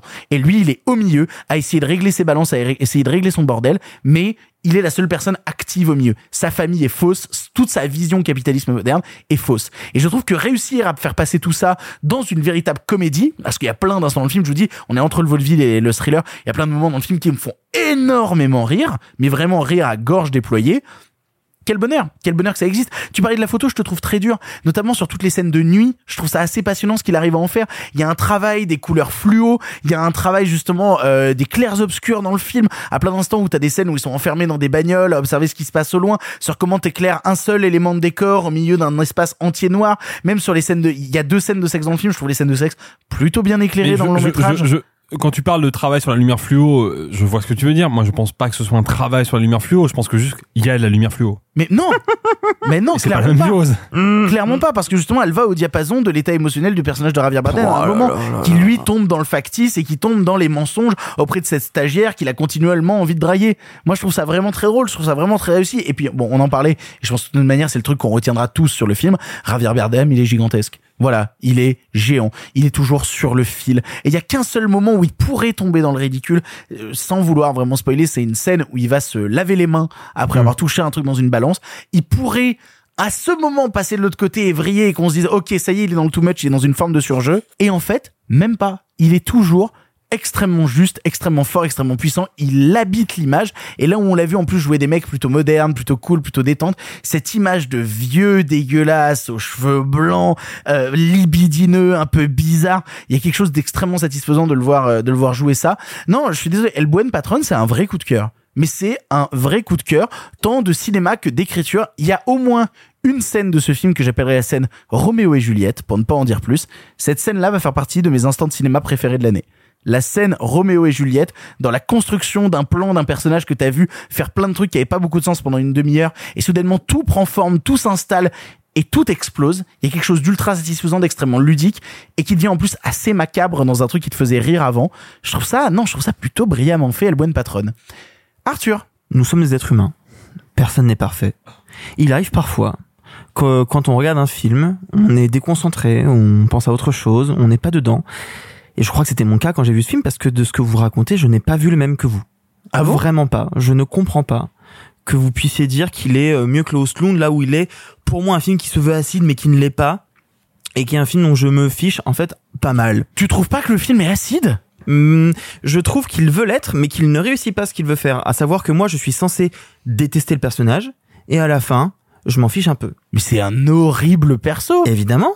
Évidemment qu'on te montre qu'il est, qu'il est horrible, mais on te montre aussi d'autres aspects de sa personnalité qui est censé mettre un peu en difficulté ce- cette dualité et te dire ah mais regarde il essaie de faire les choses Mais pas du et tout, il est toujours final- calculateur. oui je À- suis à chaque d'accord fois qu'il aide les autres, c'est pour se mettre une nouvelle balle dans Mais- le réservoir pour pouvoir tirer plus tard. mais c'est pas ce que je ressens au final. C'est pas ce que me laisse supposer la mise en scène que je trouve d'ailleurs vraiment absente. Euh, Oh je, je ne comprends pas ce que veut me dire le film. Je reconnais une chose. Je reconnais une chose, c'est que je pense, et alors faut pas faire des procès d'intention à des choses qui n'existent pas, mais je reste un peu persuadé que si on avait fait ce film en France, ça aurait été une comédie sans tâche, avec, euh, je sais pas, Clavier ou Cluzet, euh, tu vois, en bon patron, machin. Ou Et Bourdon en été- patron, euh. Et ça aurait été, ouais, voilà. Et ça aurait été particulièrement pas drôle et pas très intéressant. Mais le film aurait jamais pu être aussi radical que ce qu'il est là. je- ouah, radical, c'est un mot un peu fort. Oui, oui, je vois ce que tu veux dire. Oui, c'est vrai. La scène de tabassage, sans vouloir en dire plus, mais la scène de tabassage. Oui, mais en fait, cette scène de tab... Ouais. Et, non, non, et puis même la première, le fait d'ouvrir El Buen Patron. Alors, sur cette première scène-là, il y a un, il y a un Ça, c'est pour moi la qualité du film qui ressort dans quelques moments, à savoir que c'est un film qui te raconte la société espagnole, qui est un- une société où il y a un fort taux d'immigration, un fort taux de chômage et euh, une montée de l'extrême droite. Vous me direz un peu comme la France, mais voilà, c'est un film qui essaie de te raconter ça en filigrane en te parlant d'autre chose, et là-dessus, il le réussit à peu près. Le problème, c'est que moi, je suis face à un personnage que j'ai envie de détester et dont je trouve que la plupart du temps, il est chiant, mais je le déteste pas, alors même que par mes convictions politiques, je devrais le détester. Je trouve qu'il y a un, déséquilibre. Je trouve qu'il y a un déséquilibre dans l'écriture également. Moi, je trouve que euh, il y a certains certains aspects, mais qui sont mais tellement démonstratifs. On n'a pas besoin d'en avoir autant. Enfin, la métaphore filée de c'est une usine qui fabrique des balances et tout le long la balance est déséquilibrée à l'entrée jusqu'à la fin où elle relaie parce que qu'est-ce que c'est lourdingue. Oh lolo. Et il y a plein d'aspects comme ça que je trouve surappuyés, sur surlignés. Et c'est dommage. C'est dommage parce qu'il y en a d'autres, comme tu l'as dit, qui sont très intéressants. Il y a une scène que j'ai en tête. Alors je me souviens plus précisément, mais je crois me souvenir qu'il y a un moment où il fait une action où tu rigoles un peu et juste au moment où il l'arrête, où c'est censé se détendre, justement ça te glace le sang. Et je, trouve qu'il y a par moment quelques petits trucs où tu dis, ok, c'est pas mal. Mais c'est pas mal. Et Javier Bardem est euh, avec, il faut le dire, euh, Almudena Amor, qui est l'actrice principale de Abola, vraiment excellent et excellente. Euh, Javier Bardem, t'as raison de citer la scène où il se lave les mains parce que c'est vraiment là où il est le mieux. C'est-à-dire que quand il est à deux doigts d'exploser, qu'il explose un peu, mais qu'il a pas le droit de le montrer parce que il doit être exemplaire. C'est marrant que tu trouves que cette scène est la meilleure, alors que je pense que c'est une des scènes les plus démonstratives euh, vis-à-vis de son personnage. Littéralement. C'est démonstratif, mais là où- pas là- ça que je reprochais. Je- Là, je- là- là où il est toujours en Oui, retenue, oui. c'est la seule scène où euh, littéralement euh, c'est gros sabots quoi. Alors, moi, moi, j'adore, mais, sabots. mais c'est gros sabots. C'est gros sabot, mais c'est parce que ça vient t'appuyer un truc que tu veux voir depuis une heure, à savoir, mais quand est-ce qu'il va devenir un vrai profond connard Et c'est le seul moment où il devient vraiment méchant. Tu vois. Là, c'est pas forcément démonstratif. Moi, ce qui me gêne, c'est quand on te fait croire qu'on te fait des métaphores un peu subtiles, alors que c'est un peu tout sauf subtil. Euh, moi, c'est un film que je que je vais sans doute vite oublier, que je conseille de regarder parce que comme l'a dit euh, de manière très très intéressante euh, Alexis, effectivement, toujours intéressant de voir ce qui fonctionne à l'étranger, toujours voir, toujours intéressant de voir ce qui est récompensé ailleurs. Effectivement, euh, c'est quand même une vision qu'on ne voit pas forcément souvent en France. Enfin, tu vois, j'ai pas arrêté de penser à Brisé, alors que c'est quand même de l'anti-Brisé, tu vois. Même si on prend Ah, son dernier film, euh, le, son dernier film, c'était essayer de montrer le patron qui galère mais qui est gentil. Là, c'est euh, le patron qui galère mais parce qu'il est méchant. Ah bah, je, je suis désolé, mais euh, C'est un anti-brisé. j'ai- j'ai- J'aime bien le dernier brisé, mais sur la question du patronage, je trouve que El Buen Patron est vachement plus intéressant et vachement plus euh, premier degré. Totalement, mais c'est Alors juste que c'est censé être une comédie thriller vaudeville, tu vois. Je, je suis d'accord. Et en ça, je trouve que le film est pas inintéressant à regarder. Je suis juste, j'aurais aimé que le cynisme me marque plus. Et ça, tu trouves pas ça brillant dans l'écriture, qu'on arrive à être aussi politique dans un truc qui par instant est juste en mode ciel mon mari, vite, je- jette-toi dans le placard. Ouais, d'accord, mais en fait, c'est un film qui te parle du pouvoir du patron sur ses employés. Évidemment que c'est au politique, en fait. Si elle n'aurait pas été politique, ça aurait été un problème. Quand tu racontes ce genre de, de, de, de relation, c'est éminemment politique. Ouais, mais il y a plein de gens qui oublient de raconter cet aspect politique. Peut-être. Mais en faire euh, l'élément marketing principal, alors même que je trouve que ça tombe un peu à plat, c'est dommage. Vous l'aurez compris, on n'est pas d'accord sur El Buen Patron, on vous laissera aller le voir en salle pour faire votre propre avis. On en a fini avec les films du présent, mais par chance, il y a un film en bref cette semaine, c'est l'heure du film en bref. Ça va durer encore longtemps. Eh bien, vous, qu'est-ce que vous faites dans les bras de mon cocher? Vous en avez encore beaucoup du sensationnel comme ça Pourquoi vous pensez qu'on ne prend pas le cinéma au sérieux? Cette ligne est sur écoute. Il va me falloir être bref. En bref, Amurman est un film allemand de Maria Schrader récompensé de l'ours d'argent de la meilleure actrice au Festival de Berlin 2021. On y suit Alma, scientifique qui va vivre une expérience, vivre pendant trois semaines avec Tom, un robot d'apparence humaine, programmé pour être l'homme idéal. Arthur, tu l'as vu et tu nous en parles en bref. Euh, c'est moi qui t'ai demandé à en parler parce que au départ on devait essayer de voir euh, l'homme parfait que l'on n'a pas pu voir pour des questions de planning. Oui, on va dire ça et- comme d'envie aussi, hein. On va dire de planning. Et d'envie. Et il se trouve que le pitch est un peu similaire. Oui, c'est même la même chose et ça sort le même jour en France. Euh, donc c'est assez drôle d'en parler, surtout qu'un film allemand, il n'y en a pas non plus tous les jours euh, au cinéma en France. C'est pas mal, Amirman. C'est intéressant. C'est l'idée peut paraître un peu lourde au départ, à savoir euh, une meuf euh, et un robot, euh, ils sont censés s'aimer, il, est censé être parfait pour elle, elle va être trop, trop pragmatique opposée à ça et au final ils vont s'aimer. Mais en fait c'est intelligent parce que le cœur du film, c'est pas qu'elle est scientifique à proprement parler, Alma. C'est que c'est une chercheuse spécialisée sur les civilisations antiques. Et donc, elle est confrontée à l'ultra technologie là où elle, elle est vraiment centrée sur l'histoire de l'humanité. Et donc, forcément, elle est très pragmatique. Forcément, elle est, elle laisse peu place à la surprise dans sa vie, à l'émotion. Et le robot va essayer d'intégrer ça. Mais en fait, ça questionne autre chose. Ça permet, en tout cas, de faire en sorte que le robot soit plus humain que l'humain. Encore une fois, ça paraît cliché. Et en vrai, ça l'est un peu. Certaines euh, réactions de le personnage principal peuvent paraître exagérées. La douceur du robot va être trop gentille, etc. Mais ça fonctionne bien. Ça fonctionne bien, surtout dans la durée. Parce qu'en fait, le film se passe et se laisse regarder sans souci. Et puis d'un coup, on se prend à être attaché au personnage sans même s'en rendre compte. Et c'est assez fort quand ça arrive et que ça te prend un peu par surprise. C'est-à-dire que moi, je regardais le film en me disant, effectivement, elle est quand même un peu chiante, on va pas se mentir, tu vois, elle est, elle est, très, elle est très carrée, elle est machin. Et il y a un moment où je sais pas comment ça s'est fait, je me suis dit, ah merde, elle me touche là. C'est, je trouve, une des meilleures sensations quand tu réussis à être attrapé par un film comme ça. Euh, le prix d'interprétation qu'elle a, il est clairement pas volé. Le robot, il est joué par Dan Stevens, Dan Stevens qui est, euh, si vous avez regardé Downton Abbey, euh, a été révélé par cette série et qui est donc un acteur britannique qui joue intégralement en allemand. Franchement, GG. Bah oui. Parce que franchement, c'est solide. C'est très beau, c'est très doux. Ça questionne un peu le, le rapport qu'on a à l'amour, à la mort et à la mort de l'amour. C'est pas révolutionnaire, mais ça fait du bien. Et je voudrais juste souligner ce film. Je trouvais ça important d'en parler pour une autre raison, c'est que tu l'as dit, c'est réalisé par une, une réalisatrice qui s'appelle Maria Schrader, qui est un nom dont on va parler dans, dans les semaines à venir, puisque tout début 2023, elle va sortir son nouveau film qui s'appelle She Said, basé sur le bouquin du même nom qui reviendra sur l'enquête journalistique qui a révélé les crimes de Weinstein avec une certaine Carrie Mulligan au casting. Je pense que Schrader peut être une cinéaste dont on va vraiment parler et moi, je trouve que c'est toujours pertinent de suivre les carrières et je ne peux que vous conseiller de voir Amir Man pour voir comment elle peut raconter ça, sachant qu'elle raconte déjà très bien les rapports humains, alors même que c'est pas un humain le personnage principal. Dinge, von denen du keine Ahnung hast. Alle sind begeistert von dir. Oh, wow. Nur du nicht.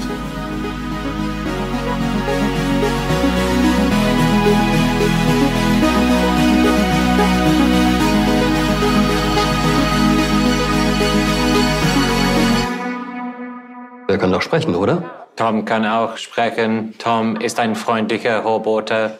Sag mal, hat er mich jetzt gerade verarscht? Tut mir leid. War einfach so naheliegend. Nous en avons fini avec les films du présent, tous les films du présent, mais comme vous le savez, le cinéma se conjugue au présent, mais aussi... Profites-en, c'est une des dernières. C'est non, il reste cinq émissions, euh, voilà. Oui, bah, c'est bien ce que je dis. hein. Une des dernières. C'est pas faux. Sur 100 émissions, c'est une des dernières. Le cinéma se conjugue au présent, mais aussi au passé. Et pour en parler oh, cette semaine, on vous parle d'un film en partenariat avec TCM Cinéma. Je vais le dire tout de suite, c'est la fin de notre partenariat avec TCM Cinéma. Ça va faire euh, 10 mois que nous sommes en partenariat avec eux et c'est le dernier film que nous faisons en partenariat avec eux. Je remercie toutes les équipes de TCM Cinéma avec qui on a collaboré euh, pendant les derniers mois et qui ont permis aussi qu'on vous fasse découvrir autant de films dans l'émission et tout. C'est quand même toujours agréable de voir des gens qui se battent et notamment TCM Cinéma avec un vrai souci dans leur service euh, d'éditorialisation et pas juste d'algorithme sur des plateformes mais avec une vraie envie de créer des thématiques et des films autour de ces thématiques-là. C'est un plaisir de travailler avec eux. En tout cas, on a pu, même moi de mon côté, découvrir plein de films et je suis très content qu'on ait pu en parler. Et d'ailleurs, cette semaine, on va vous parler de Face 4 de Seul Bass. En avant. À cette époque, vous le savez, le cinéma était en noir et blanc. Mais nous avons préféré mettre un peu de couleur. Monsieur Mézeret, au nom du patrimoine artistique français tout entier, je vous dis merci. Mais enfin, tout ça, c'est le passé. Perfect altruism and self sacrifice. Perfect division of labor. Think of that ability to evolve and adapt.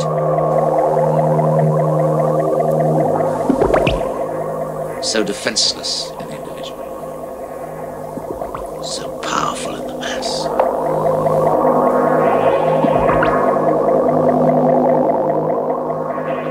We knew then we were being changed. And made part Face of their 4 est le seul et unique long métrage réalisé par Saul Bass et sorti en 1974. Le pitch est simple, un mystérieux signal est lancé depuis l'espace. Sur Terre, dans le désert de l'Arizona, des fourmis noires d'une espèce inconnue se mettent à attaquer les humains. Disponible ce mois-ci sur TCM Cinéma, profitez-en, c'est le dernier. Vas-y Alexis. Connaissez-vous TCM Cinéma. TCM Cinéma RMC Kino. Pas du tout, toujours Ah, pas. C'est con, hein, ça fait 10 mois qu'on travaille avec eux quand même. Hein. Ah, mais ils nous donnent de l'argent Oui, c'est arrivé, oui. Désolé. Et ben cette semaine, on avait envie de conclure ce partenariat avec TCM Cinéma en vous parlant de Face 4 de Soul Bass. Et du coup, je commence avec cette question, cette fameuse question qui qui c'est Soul Bass? Alors vous voyez peut-être l'affiche de Autopsie d'un meurtre de Preminger avec ce corps noir un peu découpé sur fond jaune et rouge. Ou l'affiche américaine jaune avec un visage terrifié en pointillé sur le T de The Shining. Ou euh, le générique animé tout en trait de Psychose. Ou le générique aussi, euh, enfin l'affiche avec l'homme en noir sur les spirales de Sueur froide. Et ben tout ça, c'est signé Saul Bass, qui est donc réalisateur, mais qui est avant tout un graphiste artiste. Et j'en profite d'en parler parce que outre le fait que c'est un immense graphiste artiste qui a qui a œuvré pendant de longues années et là je n'ai cité que quatre mais on pourrait parler de Spartacus, de Casino ou de l'entièreté de son CV mais de manière générale je trouve que ce sont des professions qu'on parle assez peu et donc j'encourage nos auditeurs à se pencher sur le travail de Bill Gold, Dan Silman ou plus récemment de Laurent Durieux et puis même un certain Drew Struzan qui est quand même pas le dernier des euh, des Yakayo. Exactement. Et si je peux me permettre de rajouter un- une toute petite pierre à l'édifice, pensez-vous, penchez-vous sur le travail de Maurice Binder qui a designé tous les génériques de James Bond. C'est un beau métier, je suis content d'en parler. Mais revenons-en à Bass. Bass, c'est quelqu'un qui naît en 1920 et qui, surprise, a toujours aimé dessiner. Voilà, c'est vraiment le fun fact le plus euh, Incroyable. basique de Et tu veux terre. dire que du coup, dans sa vie, il a dessiné derrière? Et ben en fait, c'est marrant parce qu'à 15 ans, du coup, il va vers, se dirige vers des études, il fait des études de De dessin Oui. Ah, c'est fou Mais moi, j'ai toujours aimé dessiner. Non, et en fait, c'est un peu le profil de, de base, c'est-à-dire que le gars fait des études d'art et du coup, il se dirige va d'abord vers la pub et puis par A plus B, il va se retrouver à bosser sur un film. Très rapidement, il va rencontrer donc Preminger et c'est une rencontre qui va être cruciale parce qu'il va lancer sa carrière. Et en plus, Preminger qui est pas réputé pour être un, un bonhomme sympathique et facile avec qui on, avec qui on peut facilement travailler, ils vont collaborer beaucoup ensemble et Preminger sera le premier à lui demander de dire alors tes affiches sont cool, mais viens, on fait aussi un truc pour le- les crédits du début. Et là, un pan s'ouvre à lui. Un pan s'ouvre à lui parce que du coup, il le fera de nombreuses fois par la suite. L'animal J'ai pas de vanne.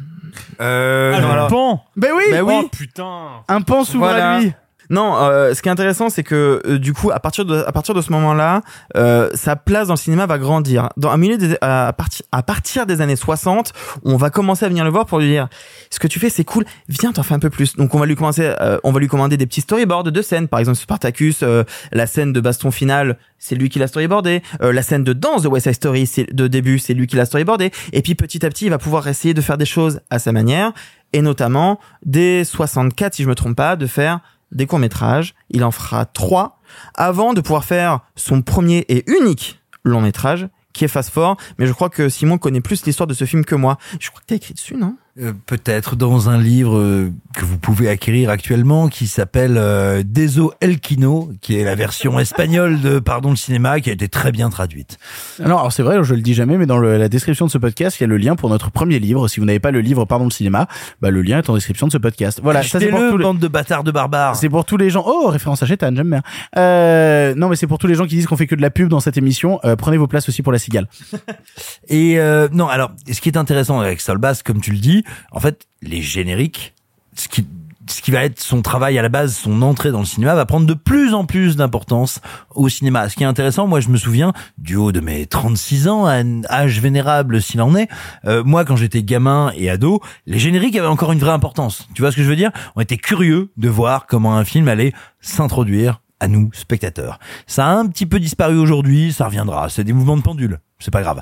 Mais ce qui se passe, c'est que ces génériques sont tellement puissants, tellement malins, tellement euh, d'un point de vue iconographique sidérant que bah, naturellement il va arriver à en faire un peu plus comme tu l'as dit et notamment il faut savoir et alors je n'ai pas du tout la prétention de pouvoir trancher mais il prétend que c'est lui qui a storyboardé la fameuse scène de la douche Alors, Hitchcock Pas seulement storyboardé, mais il dit même qu'il l'a un peu dirigé. C'est pour ça Oui. que j'en ai pas parlé parce que c'est un Voilà, peu mais- euh, l'actrice principale dit non, c'est pas vrai. Donc bon. Euh, Ce que je veux dire, c'est que, soyons bien d'accord, nous n'en savons rien. Mais ce qui se passe à l'époque dans les studios, c'est qu'on sait que Saul Bass, il veut filmer. Il a fait des courts-métrages et sur les films sur lesquels il travaille, il est actif. Vraiment. C'est pas juste un Totalement. type qu'on vient chercher pour dire tiens fais-moi ça. Et donc arrive ce moment qui est vraiment un moment euh, un petit peu charnière, un petit peu bizarroïde, parce que en gros le nouvel Hollywood est en train d'advenir, c'est-à-dire un cinéma américain d'auteurs basé ou plutôt inspiré de la politique des auteurs européennes et spécifiquement françaises, ce qui est tout à fait nouveau pour les studios américains. Mais à côté de ça, bah, les studios ont quand même envie un peu de faire survivre le film d'attaque animale, ce film de série B, ce film qui est dans les drive-in et qui marche encore. Mais donc, à qui est-ce qu'on va filer ça? Comment est-ce qu'on va faire? Et puis bah on est à Paramount et, euh, et le mot passe. Ah il y a Saul Bass qui a bien envie de réaliser un film, il a plein d'idées. Puis Saul Bass, il a un pote qui a fait un documentaire sur les fourmis. Bah ça va bien se passer. On a ce scénario là, Fast 4, c'est des fourmis qui mangent des gens, ça va bien se dérouler. Et en fait, va se passer un truc absolument fascinant. Et d'autant plus fascinant que donc Phase 4 est un film qu'on peut qualifier de contemporain aux Dents de la Mer, c'est-à-dire Les Dents de la Mer qui est le film qui invente le blockbuster moderne, le film qui repense l'attaque animale, qui en fait un espèce de truc absolu, cathartique, paroxystique.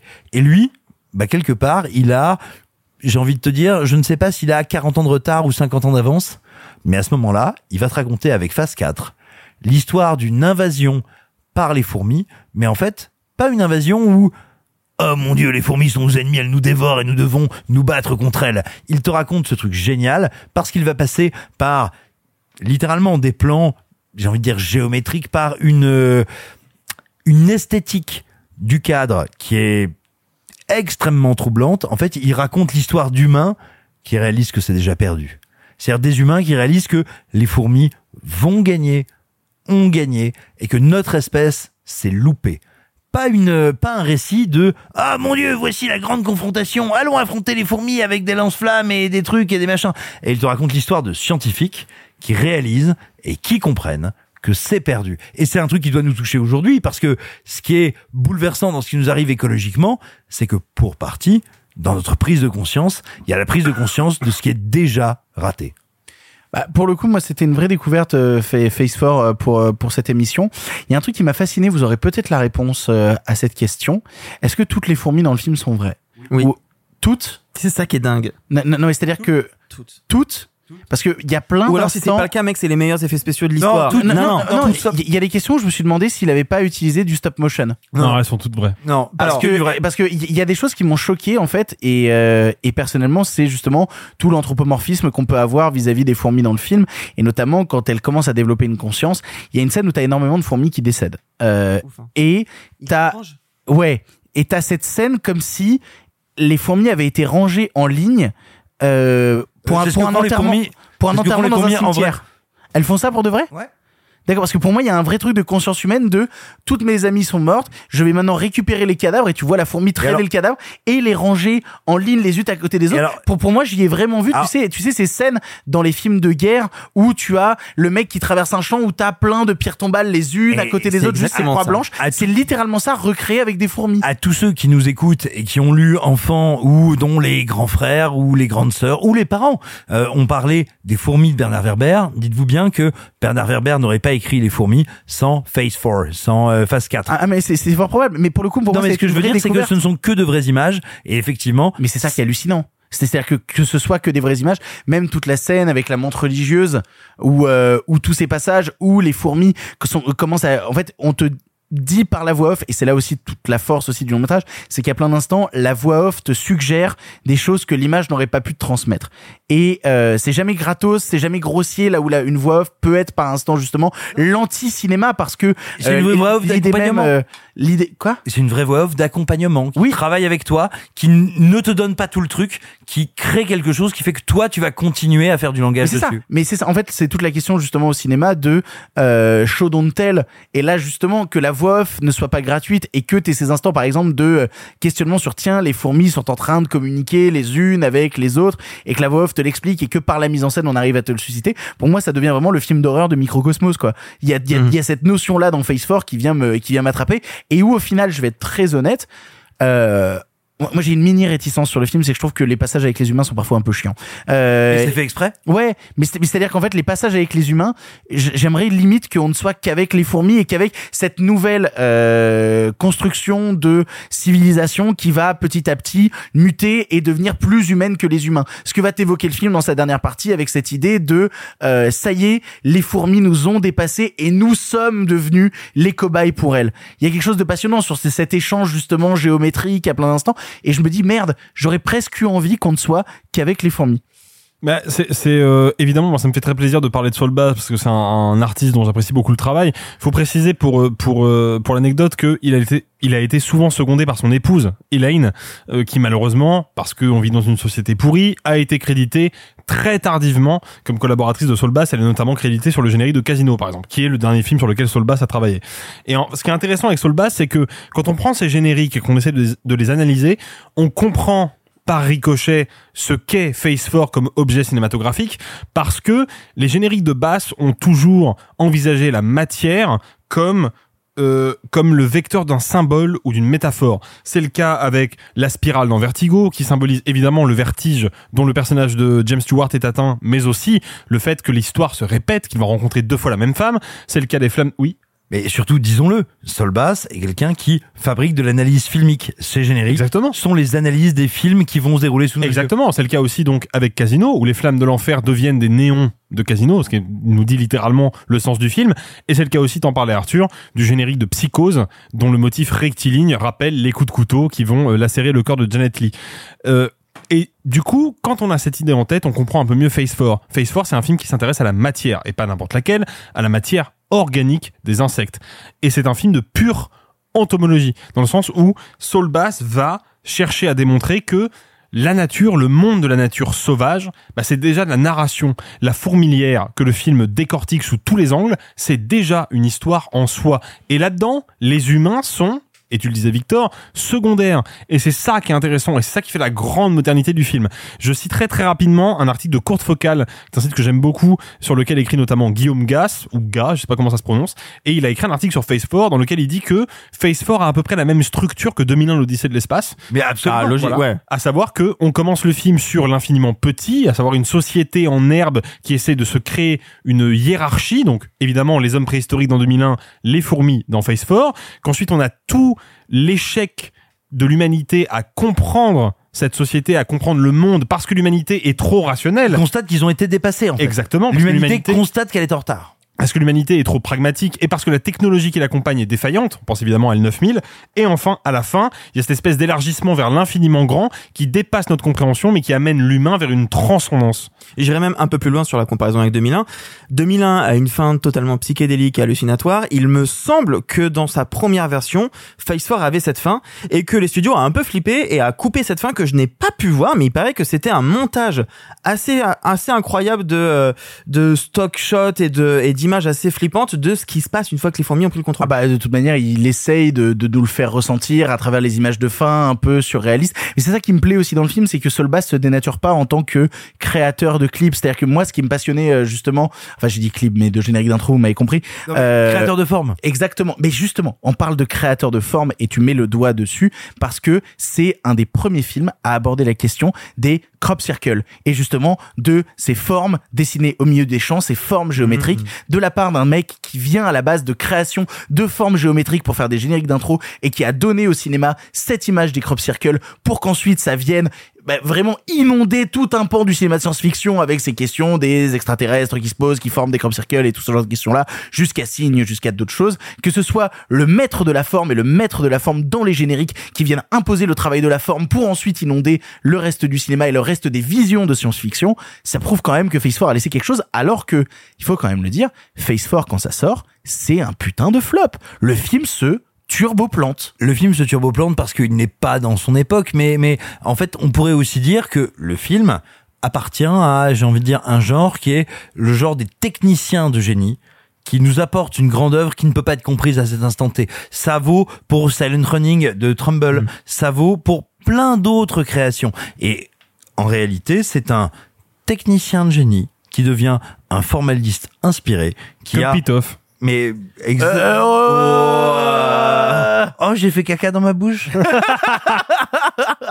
Non, mais, mais véritablement, je veux dire, il y a ce truc très intéressant qu'on a dans le Cinoche de gens qui arrivent par un biais technique, technologique, et qui à un moment nous délivrent une forme de narration, il en est, et c'est absolument passionnant. C'est vraiment, c'est un des plus grands films surréalistes, psychédéliques, et c'est immense ce qu'il a fait. Il faut rappeler très très vite que le film sort en 74, si je ne m'abuse, et en 74, on est en plein dans le nouvel Hollywood. Mais 74 aux États-Unis, 75 en France, en fait, on pourrait dire que c'est un contemporain des Dents de la Mer. Bah euh, oui, c'est ça. Sauf que là où Les Dents de la Mer va avoir un succès tel qu'on le considère comme le premier blockbuster de l'histoire du cinéma, Phase 4 va lui complètement se ramasser parce que là où Les Dents de la Mer a une vraie ambition populaire, au contraire, Phase 4 est un film volontairement un peu hermétique. Parce que ce qu'il faut comprendre avec Phase 4, c'est que moi, ce qui me frappe à chaque fois que je vois le film, c'est à quel point c'est un film profondément nihiliste. À quel point le combat qu'il met en scène entre la civilisation humaine d'un côté qui essaye de résister et de l'autre une nature qui est en train de prendre le pas sur cette ci- civilisation est perdu d'avance. Et ça, c'est quelque chose de très important à saisir. Et en plus, il faut, faut rappeler que donc comme tu comme tu l'as dit Simon, ça s'inscrit à une époque où on a des films écolo, on va dire, sur euh, effectivement euh, prendre soin de la planète, faire attention à la nature. Bah, on parlait de Silent Running. Exactement. euh, voilà. Sauf que des films de créatures et d'insectes, généralement, bah, c'est un peu bébête. Et que là, il l'inscrit dans un autre discours qui n'est, c'est pas la nature qui veut se venger, c'est juste la nature qui est là et qu'on ne sait pas comment. Prédatrice et qui est notre ennemi. Et c'est, c'est, un peu à contre-courant de toutes les, euh, les séries Z d'é- d'époque euh, qui vont sur ce terrain-là. Bah, c'est un peu plus conscient, quoi. C'est un peu plus euh, réfléchi que juste. Attention, on est des petits humains et voilà des grosses bébêtes. Elles vont essayer de nous manger, quoi. Mais, mais surtout, c'est quasiment expérimental. C'est-à-dire que. Bah, on les fait pas les bébêtes manger euh, Non. un instant. C'est-à-dire Non, non, non, non. t'as une attaque de cheval dans le film qui devient absolument terrifiante par le biais du montage, mais à aucun moment tu ne verras ce qu'on verrait aujourd'hui, ce qu'on aurait vu à l'époque avec justement des gros artifices de bébêtes un peu dans des costumes ou quoi. Là non, tu sais que le cheval est en train de mourir et tu ne le vis qu'à travers les yeux des humains qui observent ça terrifiés. Mais parce que le film te raconte une chose, c'est notre obsolescence. Et notre obsolescence à venir, souhaitable, parce que littéralement, le film te montre à quel point les humains n'arrivent ni à comprendre, ni à lutter, ni à concevoir ce qui est en train de se passer. Et ce que ça te dit, c'est que c'est peut-être pas une mauvaise chose. Il y a, un, truc aussi qui est assez, assez fascinant parce qu'effectivement, toutes les images d'horreur sont basées sur du quasi-documentaire. Donc en somme, on pourrait se dire qu'effectivement, ça n'a pas coûté grand-chose. Néanmoins, le film n'a coûté à peine un million de dollars.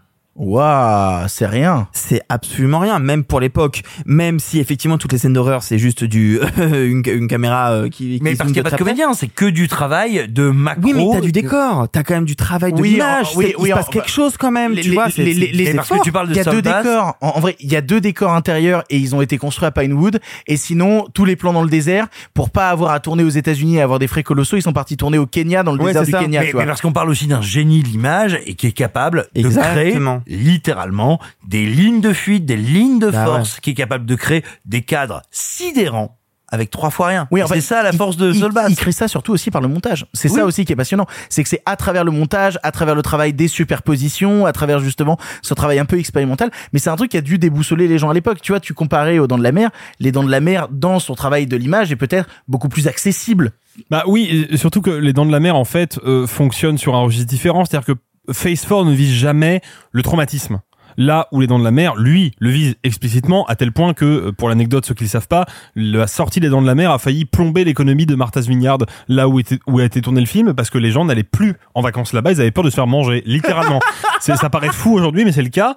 Et Phase 4 ne vise pas du tout ça. Phase 4 est dans un registre beaucoup plus sourd, beaucoup plus hypnotique, beaucoup plus lancinant, et du coup, de fait, moins spectaculaire que les dents de la mer. Malgré tout, il y a quand même, je trouve, quand on le revoit aujourd'hui, un vrai fond d'angoisse dans le film qui est saisissant. Il y a un truc même un peu triste, un peu nihiliste, un bah, peu. euh, totalement, Et ça, totalement. c'est aidé par la musique. Moi, je trouve que la musique était assez ouf. Hein. Ouais, totalement. La musique de Brian euh, Gascoigne, qui a pas fait grand chose d'autre à part la BO de la forêt d'émeraude, mais là, qui a un truc un peu électronique, euh, vraiment pas mal. Quoi. Mais c'est, c'est un- ça, c'est un truc qui est intéressant et qui est à noter. Je pense que c'est un des derniers trucs qu'on notera sur Face 4.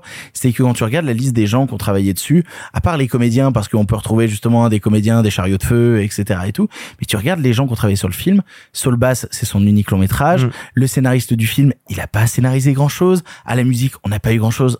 C'est, en fait, c'est marrant parce que tu as une sorte d'agencement à un moment de talent qui réunit tous ensemble, font ce film, cette parenthèse dans un certain cinéma et qui en fait ne trouvera plus sa place plus tard. L'a trouvé à un instant comme si les planètes s'étaient alignées par chance, mais qui ne pourra jamais recréer son je pense, identité plus je pense tard. qu'il y a, il y a euh, au moins un film de cet acabit par décennie. Si on prend les années 80, par exemple, c'est évidemment Hitcher avec Rutger Hauer, qui est vraiment le- le- une espèce de- d'anomalie. Le réalisateur n'a rien fait après, le scénariste n'a rien fait après. Il y a vraiment cette, cette idée qu'il y a eu une étincelle qui est devenue cultissime, mais tous les gens qui ont participé à la construction de ce film se sont cassés la gueule. Et ben c'est malheureusement un peu le cas avec Saul Bass, qui j'en suis sûr avait citer aussi La Nuit du Chasseur. Exactement, euh, mais qui avait, qui avait sûrement d'autres velléités de, de, de réalisateur et qui est bah, retourné après Phase 4 à la conception de générique. Et il a fait quelques courts-métrages, mais qui sont euh, un peu plus oubliables, malheureusement. Mais n'oublions pas, quand tu veux raconter quelque chose, et attention, je le dis évidemment pas comme un, comme un reproche, mais quand tu veux et que tu réussis à raconter quelque chose qui va, mais véritablement, à rebrousse-poil de ton époque. C'est-à-dire que t'es pas en train de raconter, oh, de méchantes bébêtes qu'on combat. Même pas de méchantes bébêtes qui gagnent. T'es en train de raconter que nous, on n'est même pas des antagonistes. Et elles ont même pas à nous bouffer. C'est déjà réglé. Et ça, mais ça, c'est un truc que tu vois, bah, notamment, je te dirais, dans euh, Newsroom, tu vois, ce moment inconcevable où, euh, où tu as le, le présentateur télé qui interroge le type du GIEC et qui lui fait Et alors, qu'est-ce qu'il faut faire pour sauver l'environnement? Et le mec fait Bah, il fallait euh, qu'on s'arrête il y a 20 ans.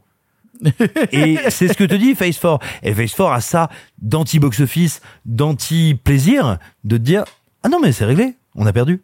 Moi, je voudrais juste terminer sur un truc. Quand j'ai vu le film et que j'ai mis sur Instagram que je l'avais vu, bref, j'ai eu plein de commentaires par rapport à l'affiche où on voit une main attaquée par une fourmi, qui est d'ailleurs un peu éloignée du film parce que on, te- on te vend un film. euh, Affiche qui n'est pas faite par Sol Bass, c'est ça qui est rigolo Bah d'ailleurs. non. En fait, pour essayer de vendre le film. Bah bien sûr. Le film, ils ont fait oh, et, putain. de- et, et on te vend une guerre qui n'a pas lieu, mais mais du coup cette histoire de la main de la fourmi et autres, beaucoup de gens m'ont dit euh, c'est marrant, c'est la suite euh, du dernier Dupieux ou pas?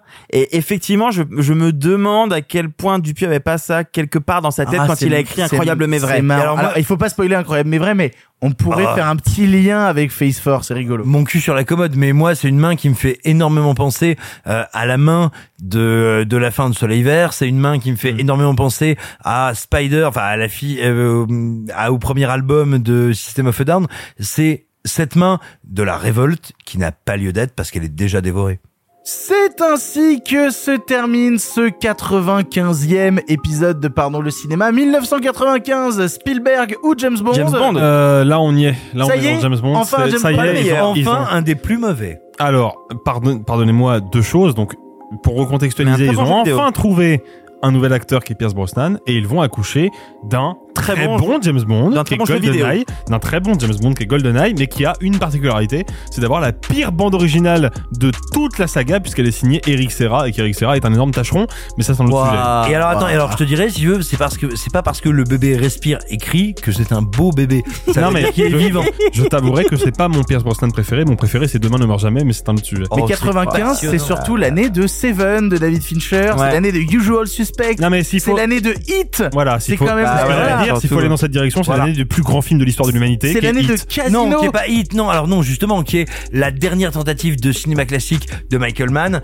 qui sera à la fois son échec pour aller dans le cinéma classique, le truc qui perd tous les ozos qui sont là. C'est le grand film de Michael Mann, alors que tous ces grands films arrivent après. C'est surtout aussi l'année de l'armée des douze singes, c'est l'année de Toy Story. Voilà. Et c'est l'année de Casino, dont, dont le générique est signé pour la dernière fois sur le bass. L'année La de la haine, l'année de. Ghost in the Shell, l'année de l'antre de la folie, l'année de Jumanji, l'année des trois frères. Mais Voilà, euh, Mais disons, disons peut-être que Toy Story, sans en dire plus, parce qu'on aura sûrement l'occasion d'en reparler d'une manière ou d'une autre, Toy Story, ça, c'est une révolution gigantesque dans l'histoire. Totalement. peut-être un jour un film du passé. Je remercie tous les gens autour de cette table d'avoir participé à l'émission. Merci beaucoup Arthur. Il fait chaud, hein, merci. Ouais, là, là, il fait chaud. Là. Là, on commence à arriver à l'été, il fait Ouais, chaud. ouais, ouais. Merci beaucoup Simon. Euh, de rien. Et merci beaucoup Alexis. Merci Victor. On se retrouve la semaine prochaine pour une nouvelle émission. Voilà. Il y avait zéro teasing là-dedans, il y avait rien, j'ai aucun asset, j'ai rien du tout à vous annoncer pour la semaine prochaine. Il y aura Arthur films. Malédiction. Franchement, ah, bah, ah, bah, C'est la semaine prochaine Arthur Malédiction? Ah oui, moi je le vois mercredi matin. euh, T'inquiète, moi je suis mercredi matin à envie 9h de crever. Voilà. Euh, donc on se retrouve la semaine prochaine pour des films de grande qualité, au moins un. Et en attendant, salut salut les copains. Arrêtez, j'en suis fini.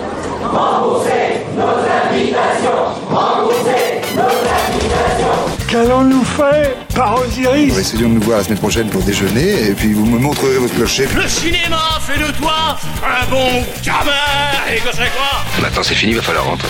Je vais aller me faire une toile. Ok, amusez-vous bien tous les deux. Bon, ça j'y compte. Bonne soirée. Merci. Have a great evening.